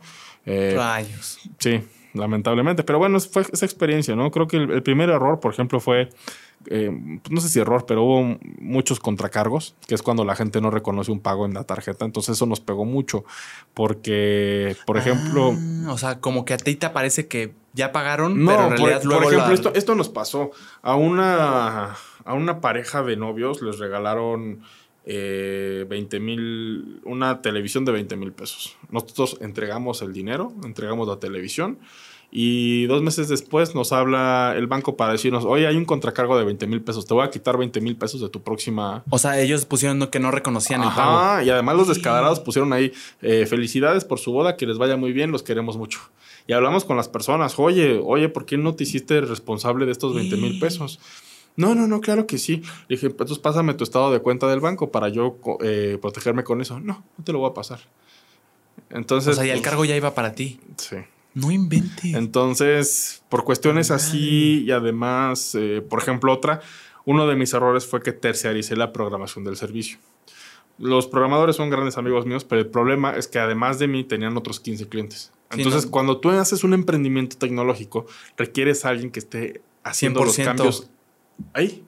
El problema es que es muy caro tener un, programador propio. De, de, base. Bueno, ajá, es muy caro. Entonces yo no tenía ese dinero, lo tuve que terciarizar. Entonces cuando necesitábamos hacer un cambio, me decían sí, pero lo tenía en un mes, mes y medio. Ya demasiado tarde. Ajá. Entonces dije, pues ni modo. O sea, aprendí muchas cosas de ese emprendimiento fallido y ni modo, dije, pues hay que seguir. Pero, por ejemplo, ¿cómo te podías eh, proteger tú con eso de que la gente reclamaba? No había manera. Bueno, no sé ahora, porque ya estoy un poco desactualizado, pero pues no hay manera. O sea, el, banco es el que, el que dice y siempre le da casi siempre la, la razón al cliente. Ahora ya, ya hay más ya hay mecanismos que protegen mejor, ya te mandan un código a tu celular y tienes que confirmar el pago. Ajá. Pero antes no. Sí, lo siento, sabes que como no sé si has comprado en Mercado Libre, lo siento un poco como Mercado Libre de que muchas veces el vendedor hace poquito viene un grupo de Facebook de fotógrafos que vendieron una cámara de 26 mil pesos, entonces ya la entregaron todo paquete entregado y luego ya que la recibió el comprador la marcó como no llegó o está en malas eh, condiciones. O, ponle tú, me, en la caja, venía la caja de la cámara, pero venía un calcetín. Así la marcó el, el que recibió el producto, el que lo compró. Entonces, Mercado Libre, como tú dices, siempre le da o la mayor, en la mayoría de los casos le da, o sea, se pone a favor del, del cliente, entonces ya perdió 26 mil pesos, se quedó sin su cámara y este cabrón ya tiene 20, no gastó, pero ya tiene una cámara de 26 mil pesos. Sí, es difícil, es difícil, o sea, pasamos por eso y, y sí duele porque si inviertes mucho dinero. En ese momento eran todos mis ahorros, JP. O sea, vendí mi coche, vendí todos mis ahorros, aparte una boda en puerta, me quedé así, sin un solo peso, te lo juro. Y incluso nos pasó, o sea, regresamos de luna de miel, nos casamos y teníamos una deuda fuerte ahí en el banco. Eh, pues no, no tan fuerte, como unos 50 mil pesos. Pero... Eh, Pero deuda. Bueno, sí, deuda. Bueno, Perdón, porque luego que se viralizan. No, no, no, yo no lo digo por eso. O sea, sí, se viralizan y la gente. Sí, de, ay, 50 mil pesos es poco. Sí, no, es una estupidez, me da igual lo que pienses. bueno, o sea, sabíamos que éramos pocos porque al final de cuentas, pues éramos gente trabajadora, somos profesionistas y no se nos cierra el mundo. O sea, yo sí era, yo sí soy de, me vale si tengo que salir a vender lo que sea domingo o algo, pero saco dinero.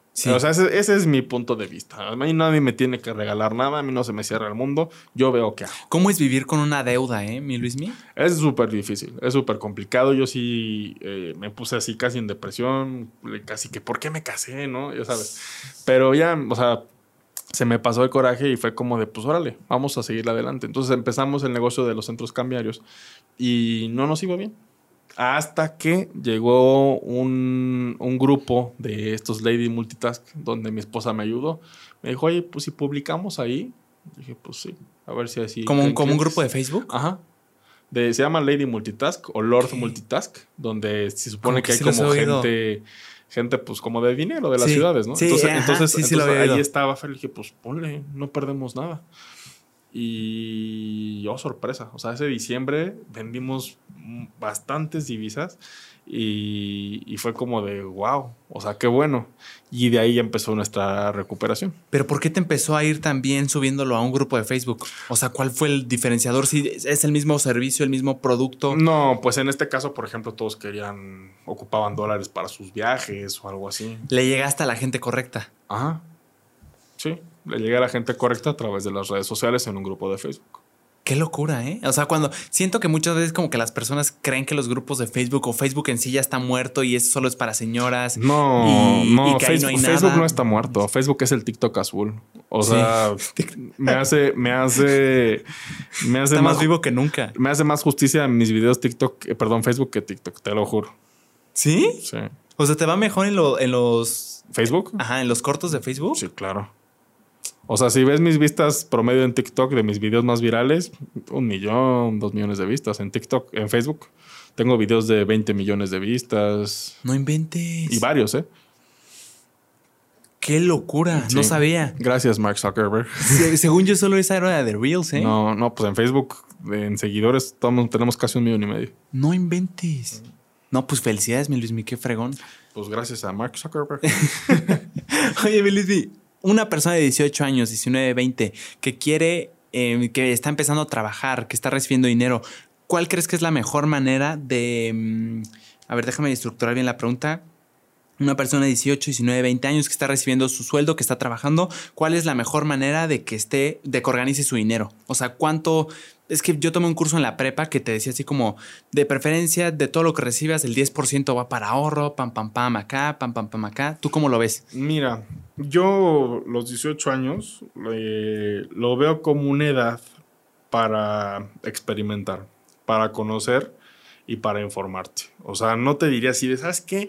Desde los 18 eh, guarda el 20% y nunca lo toques y mételo a un fondo indexado. Sí. No, yo más bien lo que motivaría es que estudien. De verdad, es, es, y sí, o sea, me ha ido afortunadamente muy bien en la vida en términos económicos, Qué bueno. gracias al autoaprendizaje, gracias a leer tanto. Y te lo juro, yo ¿A leer desde, tanto dijiste? sí, yo desde los 18 años me prometí siempre leer al menos un libro de negocios o finanzas al mes, desde los 18. Un librito al mes. Ajá, ya llevo 14 años. Que está legal, ¿no? Un libro al mes Sí, suena. o sea, y paré, paré únicamente el año pasado, que fue un año difícil para mí. Eh, fallecieron mis dos abuelas, mi Chinga. niño recién nacido. Sí, un buen de este, cosas. Sí, miles de proyectos, tus negocios, aparte pues tienes que crear contenido. Entonces, eh, fue un año que tuve que parar. Ya me repuse, ya ahorita ya estoy leyendo con todo, pero ese fue mi, mi, mi propósito y me cambió la vida, porque al final de cuentas yo digo que si tú te quedas con el conocimiento que te da la escuela, vas a ser una persona promedio. ¿Por qué?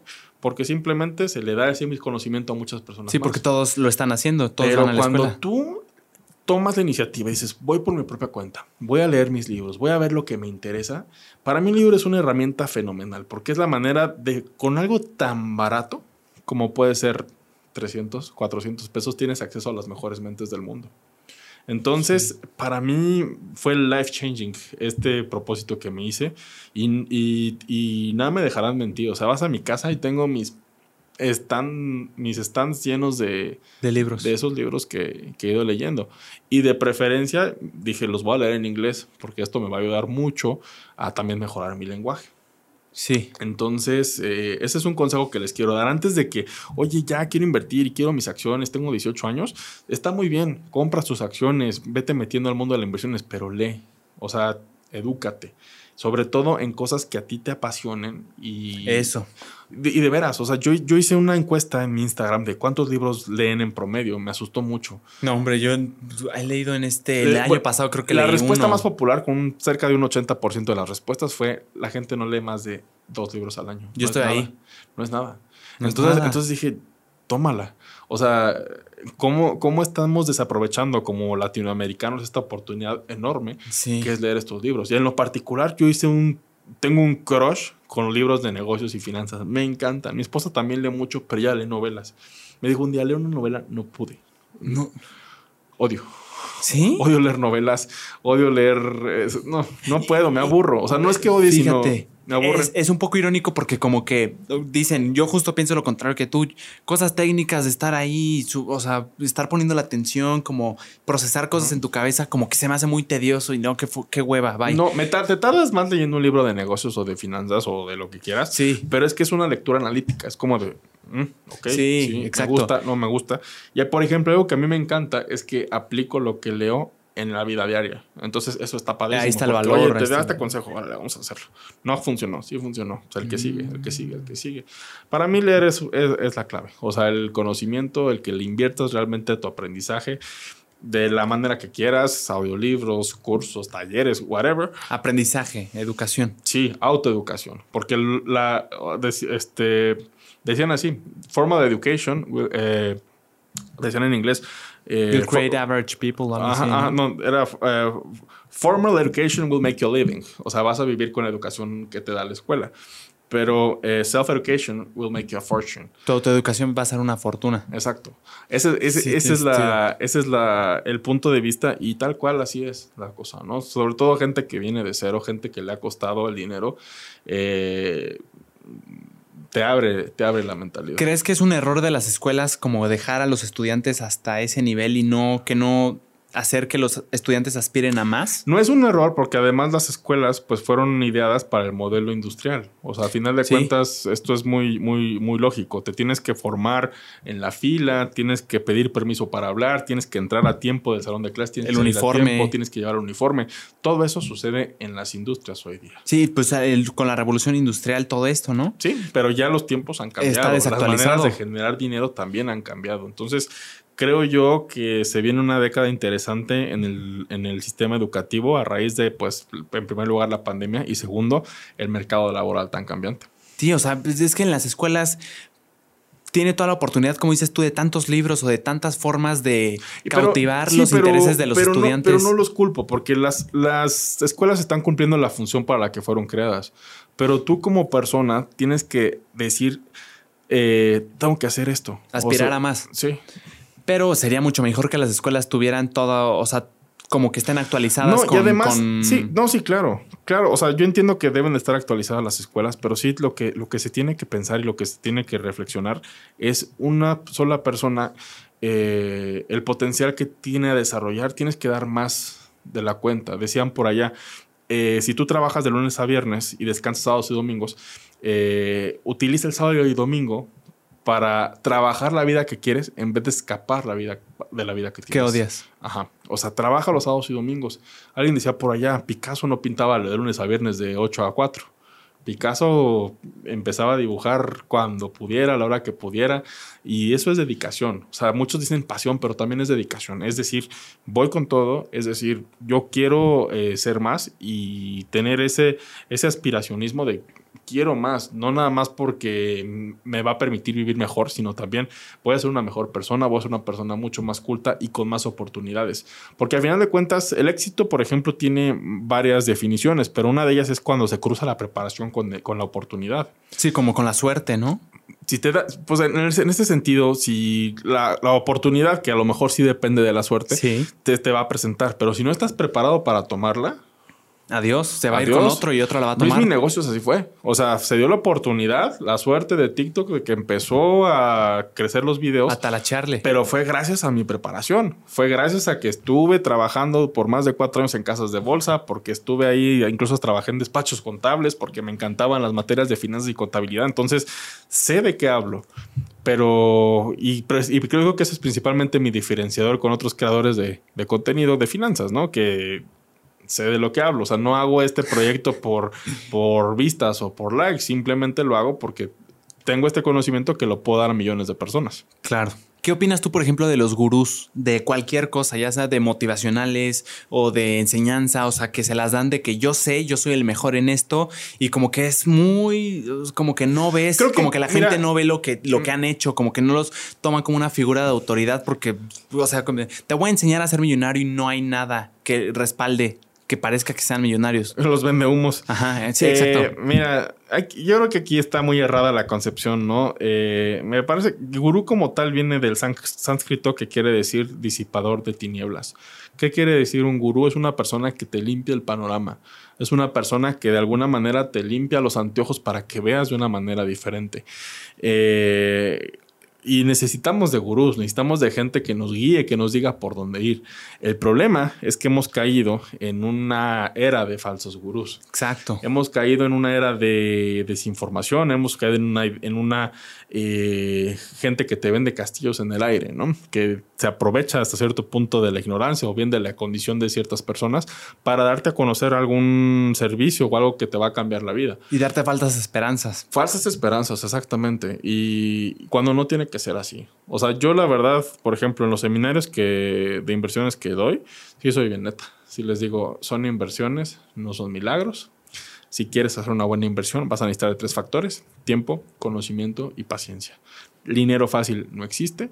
Estás aquí de alguna manera para que tu dinero, el que tienes en el banco, lo pongas a trabajar, pero de ninguna manera ese dinero va a hacer que te saques la lotería. Y de la noche a la mañana ya seas millonario. No, definitivamente no. Pero eso es la neta, esa es la realidad. Y esa es la cosa, las cosas que no quiere oír la gente. ¿Qué quiere oír la gente? Te vas a hacer rico, te vas a hacer millonario si te metes a este programa, a este curso. Con esta sencilla aplicación. Además, o con dos, dos aplicaciones. Pero el problema es que nos afectan a todos. Porque... Sí, porque te categorizan ahora sí, te, a ti te estigmatizan como, ay, se está diciendo que de, negocios y así. Sí, te ponen, oye, ¿quieres vender humo? A ver, a ver, a ver, a ver, a ver. ¿Por qué? Sí, exacto. Como que uno, ahora todos ya son. Sí, por uno pagan todos. Y ahora, ahora está prohibido vender cursos, ya no se pueden vender libros, ya. Sí, este, sí, sí, cierto. Todo, Viva, viva, vivan los deportes, ¿no? Pues no. Sin duda, mi Luis, sí tienes razón ahí, ¿eh? Ahorita me hablabas, Luis, al inicio de que en tu época de empleado como que no lo disfrutabas mucho, no te sentías en tu zona. ¿Cómo estuvo eso? O sea, como que no, no era para ti. Pues sí, digo, al final de cuentas no fue para mí, pero yo no entré con eso. O sea, yo te juro, pues la mi primer empleo, bueno, tú he tenido de practicante, mientras estudiaba, tuve eh, cuatro, cuatro empleos. Y mi quinto empleo fue Kellogg's, fue esta empresa que hace cereales. Sí. Ahí duré cerca de, de, nueve meses y fue como, pues sí, como analista financiero, ahí apoyando en temas de contabilidad y finanzas. Pero pues no era para mí, o sea, eran jornadas laborales muy pesadas, trabajamos domingo, por ejemplo, me tocó un cierre de mes que me fui a trabajar todo el domingo, me salí 10 de la noche del domingo, el lunes ahí estábamos trabajando, salí de la oficina martes 6 de la mañana y regresé martes 8 de la mañana. A la más está muy matado. Muy, muy matado. Y así eran los cierres de mes durante los últimos eh, nueve meses. No, sí duré casi el 10 meses aproximadamente, casi el año duré. Y ahí pues de alguna manera eh, me corrieron porque eh, hubo un recorte global a nivel de Kellogg's, que fue el 10% a nivel global, pues tuvieron que correr. Sí, son muchísimos ya que lo traducen. Entonces, como era pues el más joven, el que menos afectaban, el que iba entrando, pues se les hizo muy fácil sacarme. Para mí fue un golpe muy duro eh, y lo agradezco porque ahí cuando salí de Kellogg's hubieron dos cosas. Uno, dije a mí mismo, el hecho de que me hayan corrido de Kellogg's va a ser la mejor eh, decisión que pudo haber pasado en la vida. O sea, en el sentido de que a mí me iban a dar mucho más espacio para poder hacer algo que realmente eh, me iba a llenar. Y en segundo lugar, pues algo que me dije fue, ya no voy a buscar trabajar para alguien. Porque sí, fue una experiencia para mí súper fea. Yo sí me imaginaba casi que de director de la empresa. Eh, y fue feo, la verdad sí fue feo. Entonces ahí fue cuando eh, con mi liquidación, yo por ejemplo en Kellogg's me ofrecían un sueldo inicial de 14 mensuales y me liquidaron. Entonces el día que me, corrieron de la empresa me puse súper triste porque mis mejores amigos a la fecha son de ahí. Literal, había, un, había un Oxxo afuera de la empresa, me fui ahí. Eh, ya no me dejaron despedirme mis amigos. Y, Ay, caray, sí, súper cruel, ¿eh? Sí, súper cruel. Entonces, cruel. entonces ya este, llegaron mis amigos hacia despedirme, se enteraron de que me corrieron. Además me corrieron súper feo porque eh, me habían hecho preparar un reporte de auditoría para Pricewaterhouse. Yo ya tenía todo preparado, ya tenía todo avanzado y de repente me dijeron, este, pues este último día y sí de puta madre, o sea, me hicieron trabajar a lo, a lo bestia por, para correrme así. Sí, como tu ultimátum. Ah, entonces, eh, pues bueno, literal me dieron mi cheque ni lo vi, fue como de, pues, vale. Eh, y ya me fui al Oxxo, me, alcanzaron mis amigos y me solté a llorar. O sea, para mí sí fue como de un golpe muy, muy duro. ¿Cuántos años tenías? ¿23 dijiste? En Kellogg's 22 me parece. 22. 22 23.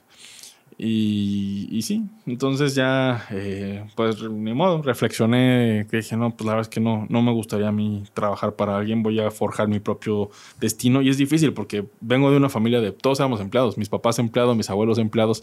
Entonces romper con el estereotipo es difícil porque ¿cómo te haces empresario cuando tus papás o tienes todo, todo diferente? Porque cuando tú tienes un papá empresario, pues desde entrada te mete al negocio, te enseña administración. Y de alguna forma te influye de hey, tú vas a tener tu negocio. no, y yo acá no. es más como, hey, aspira a estudiar para que te contraten y vas subiendo y vas Sí, escalando. En mi caso, te digo, mis, mis libros fueron mis mentores. O sea, literal, los libros fueron, fueron eh, de gente que yo aspiraba a ser o, o negocios exitosos. Yo me empezaba a leer para nutrirme un poco de esto. Los que te impulsaron. Ajá, y sucede que ya, eh, pues veo mi cheque y me liquidaron con casi 70 mil pesos como un bono. Yo dije, wow, o sea, por 9, 10 meses trabajado me dieron ese dinero. Sí, fue muchísimo. Ajá. eh, Bueno, no fueron tan crueles ahora. Ahora no, que lo veo. No, ya no fueron tan crueles. Eh, y ya yo no sabía qué hacer. Digo, en ese momento, pues imagínate, hubiera comprado Bitcoin. Pero. sí, es cierto. Ahorita serías millonario. pero no, digo, lo que. Mi novia, mi ahora esposa, me dijo. Pues vete de viaje. Y yo, ¿pero a dónde? O sea, tengo quiero encontrar un trabajo, no sé ni qué hacer, no sé ni, ni, ni qué puedo empezar. Y me dijo, pues mira, vete a Europa, así de mochilazo. Yo solo, sí, lo mejor que me pudo haber pasado. Me fui de mochilazo solo a Europa un mes, a mis 22 años, feliz, increíble. Eh, literal no tenía ni a dónde llegar, o sea, no tenía hos- hostales ni hoteles reservados, solo tenía pasajes, tenía plata, pasaje y pasaporte, era todo lo que tenía. Y entonces, pues ahí me iba por Europa, así de, ¿sabes qué? Pues vamos a tal lugar, reservaba una habitación en, un- en algún hostal y así. Conocía gente ahí, Muchísimo. amigos. Ajá, me encantó esa experiencia. ¿No te dio miedo? No. Yo fíjate que le tengo un, un respeto especial a los mochileros porque es algo que a mí me costaría demasiado trabajo hacer. O sea, como es demasiado, demas, creo para mí es salirme de mi zona de confort demasiado porque como que te vas a, o Es sea, que- es una es incertidumbre total. Pero eso es lo que me atraía, el salir de mi zona de confort, el llegar a un país que ni siquiera hablas su idioma, Sí. hablas inglés. Y pero- arreglártelas como no to- ah, y arreglártelas como puedas y todo salió de maravilla. Y aproveché ese viaje para decir, ¿qué es lo que quiero de mi vida? Y siempre, siempre, siempre me ha llamado la atención bolsa de valores, inversiones y esto. Entonces fue cuando dije, voy a entrar a casas de bolsa a trabajar. Aunque no, eh, y siempre quise estudiar finanzas. Yo estudié comercio exterior, pero la historia de por qué estudié comercio exterior es porque pues en ese momento mi familia pasaba por una época económica muy difícil. Mi papá me dijo, eh, a mi papá lo, lo acaban de, de sacar de su empresa, él pues no tenía ni dinero ni siquiera para pagarme la universidad. Eh, tuve un promedio de en la prepa de 8.7, entonces si no tenías arriba de 9 no podías entrar a becas. Sí, Eh, a, a buenas becas. Ah, entonces, pues di- digamos que la única opción que tuve fue ir a la Universidad del Estado, que es la autónoma de la Querétaro. pública. Y en ese momento, pues nada más tenían tres carreras, ¿no? Que era administración, eh, comercio y, y- y- administración, comercio y contabilidad. Nada más tenían tres en Sí. toda la universidad. No, en la facultad. Ah, ok. ok. Entonces, eh, dije, pues comercio está bien porque el plan de estudio se parece mucho a finanzas. Entonces, con un diplomado en finanzas que después hice, pues ya, medio me nivelo. la ISA, la haces. Entonces, pues con, con ese conocimiento que tuve, apliqué a, a las casas de, de bolsa, metí currículum a todas, a Vector, a Invex, a Intercam, a Monex, a la que te imagines, a Banca Patrimonial de, de Banamex, A de todas. BBVA, a todas, sí. Así literal imprimí mis currículums y pum, pum, pum, pum, a ver quién me acepta. ¿Los fuiste a repartir? Porque Sí. en ese tiempo no, era yo de... fui- no, sí, sí, era de LinkedIn, ya vi y ya podías ¿Ah, sí? enviar correos, pero no, yo fui personalmente hacia la antigüita en folder a la recepcionista. ¿Crees que eso le da un toque de que te tomen más en serio? Porque hey, pues se tomó pues el sí, tiempo de porque venir eres acá. diferente. Entonces, cuando llega alguien así como diferente, es como de wow, ¿no? No, y además te ven, ¿no? Como que ya tienen este filtro de, ah, Ajá, el, el- sí. el que vino y tenía, o sea, se, no sé, si te vieron bien así de... Sí, literal. se Y, veía y- bien. y- y funcionó. A mí al día siguiente, en que, entre- que, entre- que entregué currículum a Invex, la recepcionista le dijo a mi, a mi, a quien fue mi jefe, y mi jefe me dijo, pues ya, ya estás dentro. Ya nada más me dijo, pues vas a ganar tanto, eh, tu chamba va a ser lo que te platicaba, traer clientes. Eh, sí, vamos aquí de alguna manera. Ah, esa chamba. Ajá. Ok. Te, van, te- te van a decir, ¿sabes qué? Vamos a de alguna manera aquí a apoyarte con, con lo que podamos, que la verdad que el apoyo no fue muchísimo. Eh, y ya. Listo. Así fue, así fue como entré y me encantó ese mundo. Difícil, sí, complicado, sí. Sí, O sea, pero como cualquier rubro, ¿no? O sea, como que cada uno Sí, tiene sus complicaciones. Sí, en este lo diferentes, complicado pero- era lo que te comentaba. O sea, convencer al multimillonario que un desconocido de 23 años quiera manejar su lana. Claro. Que era una misión Lana imposible. fuerte. Sí. Ya después me fui cambiando, eh, me fui a otra casa de bolsa, eh, y hacía inversiones para la gente, pero ya también vendía eh, divisas, vendíamos dólares y euros a grandes empresas, y a partir de ahí surge mi, lo, lo que me, me- me sigo dedicando toda la vida, que es con los centros cambiarios. Porque también era difícil vender a las empresas, era un mundo muy corrupto. Eh, por ejemplo, tú ibas a una empresa a ofrecerle sus cambios, así se le llama. Entonces tú ibas, por ejemplo, a una empresa de, automotriz y decías, oye, vas a hacer transferencias a Estados Unidos, ahí está tu casa matriz, queremos que transfieras, no sé, 10 millones de dólares. Ah, perfecto. Eh, oye, yo soy un joven, estoy preparado, te voy a hacer tus transferencias. Eh, no, oye, pero ¿por qué no me dejas darte este servicio? Te lo voy a dar muy bien, te voy a dar precios justos en tus, en tus dólares, en tus euros. Sí, tal vez eres mejor opción tú. Ajá, y, no. No, ¿por qué? No, pues es que ya trabajamos con la competencia. Oye, pero es bueno tener una alternativa más. Imagínate que a ellos se les caiga su servicio. No, no, no, no se puede. Negados. Ya después te enterabas que de la competencia sobornaba al contador de la empresa. Claro, le, le daba su lanita y... no, pero su la nota. Nos enteramos de una que, que le pagaba literal la casa, le daba un coche cada año. Eh, es que es un, es un dineral, Juanpi, lo que se ganan en divisas. Lo, de verdad. Sí. Mira, así de fácil. Imagínate, tú vendes una transferencia de 10 millones de dólares, ¿no? Una empresa que es muy común que, por ejemplo, Volkswagen mande 10 millones de dólares a Alemania. Ajá. O sea, aquí tu, tu labor es o sea, transformar el de pesos a dólares. Exactamente. Muy bien. Entonces, por ejemplo, una transferencia de 10 millones de pesos, que es algo muy común, eh, lo común a nosotros era ganarle, por ejemplo, un centavo, dos centavos, ¿no? Entonces, si tú le ganabas eh, dos centavos, por ejemplo, la ganancia en pesos al banco por 10 millones de dólares eran 200 mil pesos. Demasiado. En un, en un instante. En un instante ganabas 200 mil pesos y a ti el, banco te pagaba cerca de un 20% de lo que generes. Pero ahora imagínate cuando corrompes al contador, no hombre, ponle transferencia de 10 millones de dólares, ¿no? Y tú le dices, oye, pues te voy a robar 30 centavos de cada dólar que vendas. Eh, pues el contador le vale queso. Sí, porque no es su empresa. No, además los tipos de cambio son tan volátiles. Pero mira, 30 ah. centavos de, de, peso de 10 millones de dólares, Juanpi, 3 millones de pesos. Entonces, en un segundo haces 3 millones de pesos, literal. y claro que es atractivo para el contador y para el... Y, para el banco, pues el banco te ama. El banco te va a decir, oye, no manches, me generaste 3 millones de pesos. Ahí te va tu comisión de 700 mil pesos. Sí, ganas por donde quiera. Pero eso ya es trance, eso es robarle a la empresa. Claro, claro. Pero es algo que lo hacían. Entonces me enteré de este mundo tan feo y fue horror. Qué horror. Y ahí fue cuando eh, le decía a mis amigos, oye, este, dile a tu papá que tiene una empresa que le vende sus dólares, le vende sus transferencias. Ah, ya sabes, luego la gente cómo es. Pero sí me decían, oye, me voy a Las Vegas, ¿me puedes vender dólares? Y yo, sí, pues tengo un convenio con una casa de, cambio, este, no sé si quieras que te los venda por ahí. Ah, sí, claro. Entonces empecé a venderles a compañeros, amigos, así me recomendaban. Y llegó un punto donde ganaba cuatro veces más mi sueldo por esas comisiones que, que, que, sino, que estaba en tu trabajo, o sea, ya con, con tu negocito aparte. Exactamente. Pero ahí digamos que era, era comisionista de la, de la casa de cambio. Entonces, pues, este, pues ya hice mi negocito aparte y ya renuncié. Renuncié a mi empresa ya. Porque te empezó a ir mejor. Me empezó a ir mejor. Y eh, clientes que tuve de inversiones pues, me siguieron conmigo. Me dijeron, ¿sabes qué, Luis? Es que ya te vas, no sé qué, me gusta cómo manejas mi dinero. Pues te lo sigo manejando. Que ya de esos clientes te los pasaste tú ahora, siendo tu, tu, mismo cliente, pero sí, y, todavía tengo a la mayoría de esos clientes, pero ellos, eh, yo les cobro un fee hasta cuenta al año por comisión. Ajá. Claro. Y, ese es otro ingreso para mí. Y pues tenemos ya el centro cambiario. que ahí es donde la gente puede ir, este, se le da su recibo fiscal y todo, o sea, todo, todo regulado. Qué chulada, mi mano. Pero pues sí, te digo, así es, así ha sido mi, mi camino de vida. Muchos tropiezos, pero también oportunidades. Y, creo que. Pero el éxito es ese. El éxito es estar muy al pendiente de las oportunidades que te vengan y tomarlas. Sí. Y como dicen por allá, la lana está en la calle, el dinero está en la calle. A tu casa no te va a llegar nada. Tienes que conseguirlo. Tienes, que, tienes que salir, tienes que darte a conocer, tienes que ver qué rayos haces. Convencer, y, buscar. y captar las oportunidades del empleado, del mercado. Oportunidades hay en donde le veas. Sí. Y afortunadamente, pues te digo, los, ese, ese ese negocito pues, nos ha dado de comer a mí y a mi familia desde, desde, desde pues, mucho tiempo. Sí, desde Qué 2016. Felicidades, hermano.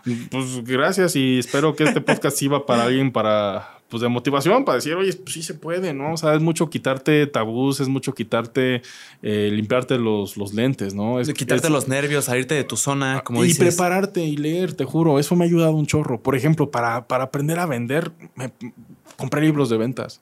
Te lo juro. Y leía libros de ventas con técnicas de inversiones y, perdón, con, técnicas de persuasión, de negociación, y me funcionaban y me servían.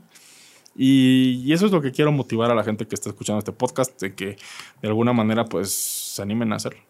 Qué chulado, Luis. Y ya para cerrar, ¿crees que todas las personas nacen para ser jefes, para mandar, sabiendo mandar? Como que todos tienen ese talento en potencia y nada más lo tienen que desarrollar. ¿O sí crees que hay personas que nada más, que, que, o sí crees que hay personas que nada más para empleado? Mira, yo lo que creo es que o sea, definitivamente hay gente que funciona bien como empleado y no está mal ser empleado. Hay empleados que son, por ejemplo, un CEO de una gran corporación puede ganar millones de dólares y sigue siendo un empleado. Las mejores manos derechas, o sea que... es... claro, claro, claro, O sea, el, el, ser godines, el ser empleado es, es algo muy bueno, muy respetable. Y necesario también, pero hay, Pero hay gente como mí que se me... Era, era muy difícil adaptarme a eso, ¿no? Entonces pues yo no tuve de otra más que talacharle por mi, por mi propia cuenta, porque dije, esto no es para mí, porque no me siento bien, no me siento cómodo, no me siento a gusto. Además era difícil porque, pues te digo, vengo de familia de puro empleado, entonces... La mentalidad. Pues fue romper paradigmas. Entonces, ¿cómo lo hice? Pues a través de leer, a través de educarte y a través de, de hacer cosas diferentes para tener resultados eh, diferentes. Diferentes. Aquí lo interesante es que, eh, como tú dices, es que todos los, todo el mundo nació para ser algún jefe o algo, pues no, o sea, yo creo que más lo que tienes que desarrollar es el el tema del liderazgo, el cómo vas a llevar a tu comunidad, a tu tribu, a tu gente, a la gente que trabaja contigo. Cómo hablas, cómo, qué proyectas, cómo convences. Y sobre todo, cómo las vas a desarrollar esas personas, ¿no? ¿Cómo las vas a guiar? ¿Cómo, van a, cómo, hacerle para que esas personas que dependen de ti sean mejores que tú? Creo que eso es una buena base de, de, formar líderes. Y cuando tú formas grandes líderes, ellos son los que automáticamente corren tu empresa o tu organización. Decía eh, Richard Branson, el fundador de Virgin, eh, cuida de tus empleados bien, porque ellos son los que van a cuidar de tu negocio. Y, tiene toda la razón, ¿no? Entonces, creo que es el enfoque que deben de tener todos los directivos de hoy día, de ser buenos líderes, enfocarse en, en hacer que su gente crezca antes que ellos. Porque cuando una persona, un, un jefe pone antes a su equipo que a él, eh, es cuando la magia sucede. Y crecen todos. Sí, si lo, si lo haces diferente de que tú primero y después tu equipo, como que hasta a veces llegas a puedes llegar a abusar de ellos, o sea, ver primero por ti mismo y no por lo que ellos quieren, o saber por lo que ellos aspiran, entonces como que se estancan y pues, probablemente van a hacer la chamba mal, se van a estar desilusionados. Creo que sí es una, un pensamiento sano, o sea, pensar que si ellos crecen, tú vas a crecer y toda la empresa va a crecer al unísono, o sea, al mismo tiempo. Tú mismo te diste la respuesta. Qué chulada, mi Luismi. Creo que con esta historia tan fascinante, mi Luismi, podemos cerrar. Te agradezco muchísimo que hayas estado aquí, de verdad me fascinó, me fascinó la conversación, te agradezco. Y en redes te podemos seguir como todas Luis Mi Negocios. Arroba Luis Mi Negocios en todas. En todas. Instagram, YouTube, eh, TikTok, Twitter. Todo. LinkedIn. Van a estar aquí los links. Eh, Luis Mi Negocios estuvo bien fregón. Muchas gracias, Me encantó, Y felicidades por tu proyecto, está muy padre. Muchas gracias. Que estén muy bien. Eh, dejen un comentario si se identificaron con algo, si los ayudó, estaría excelente. Bye. Un abrazote. ¿Lo subes a YouTube también? Sí, sí, sí, a todo.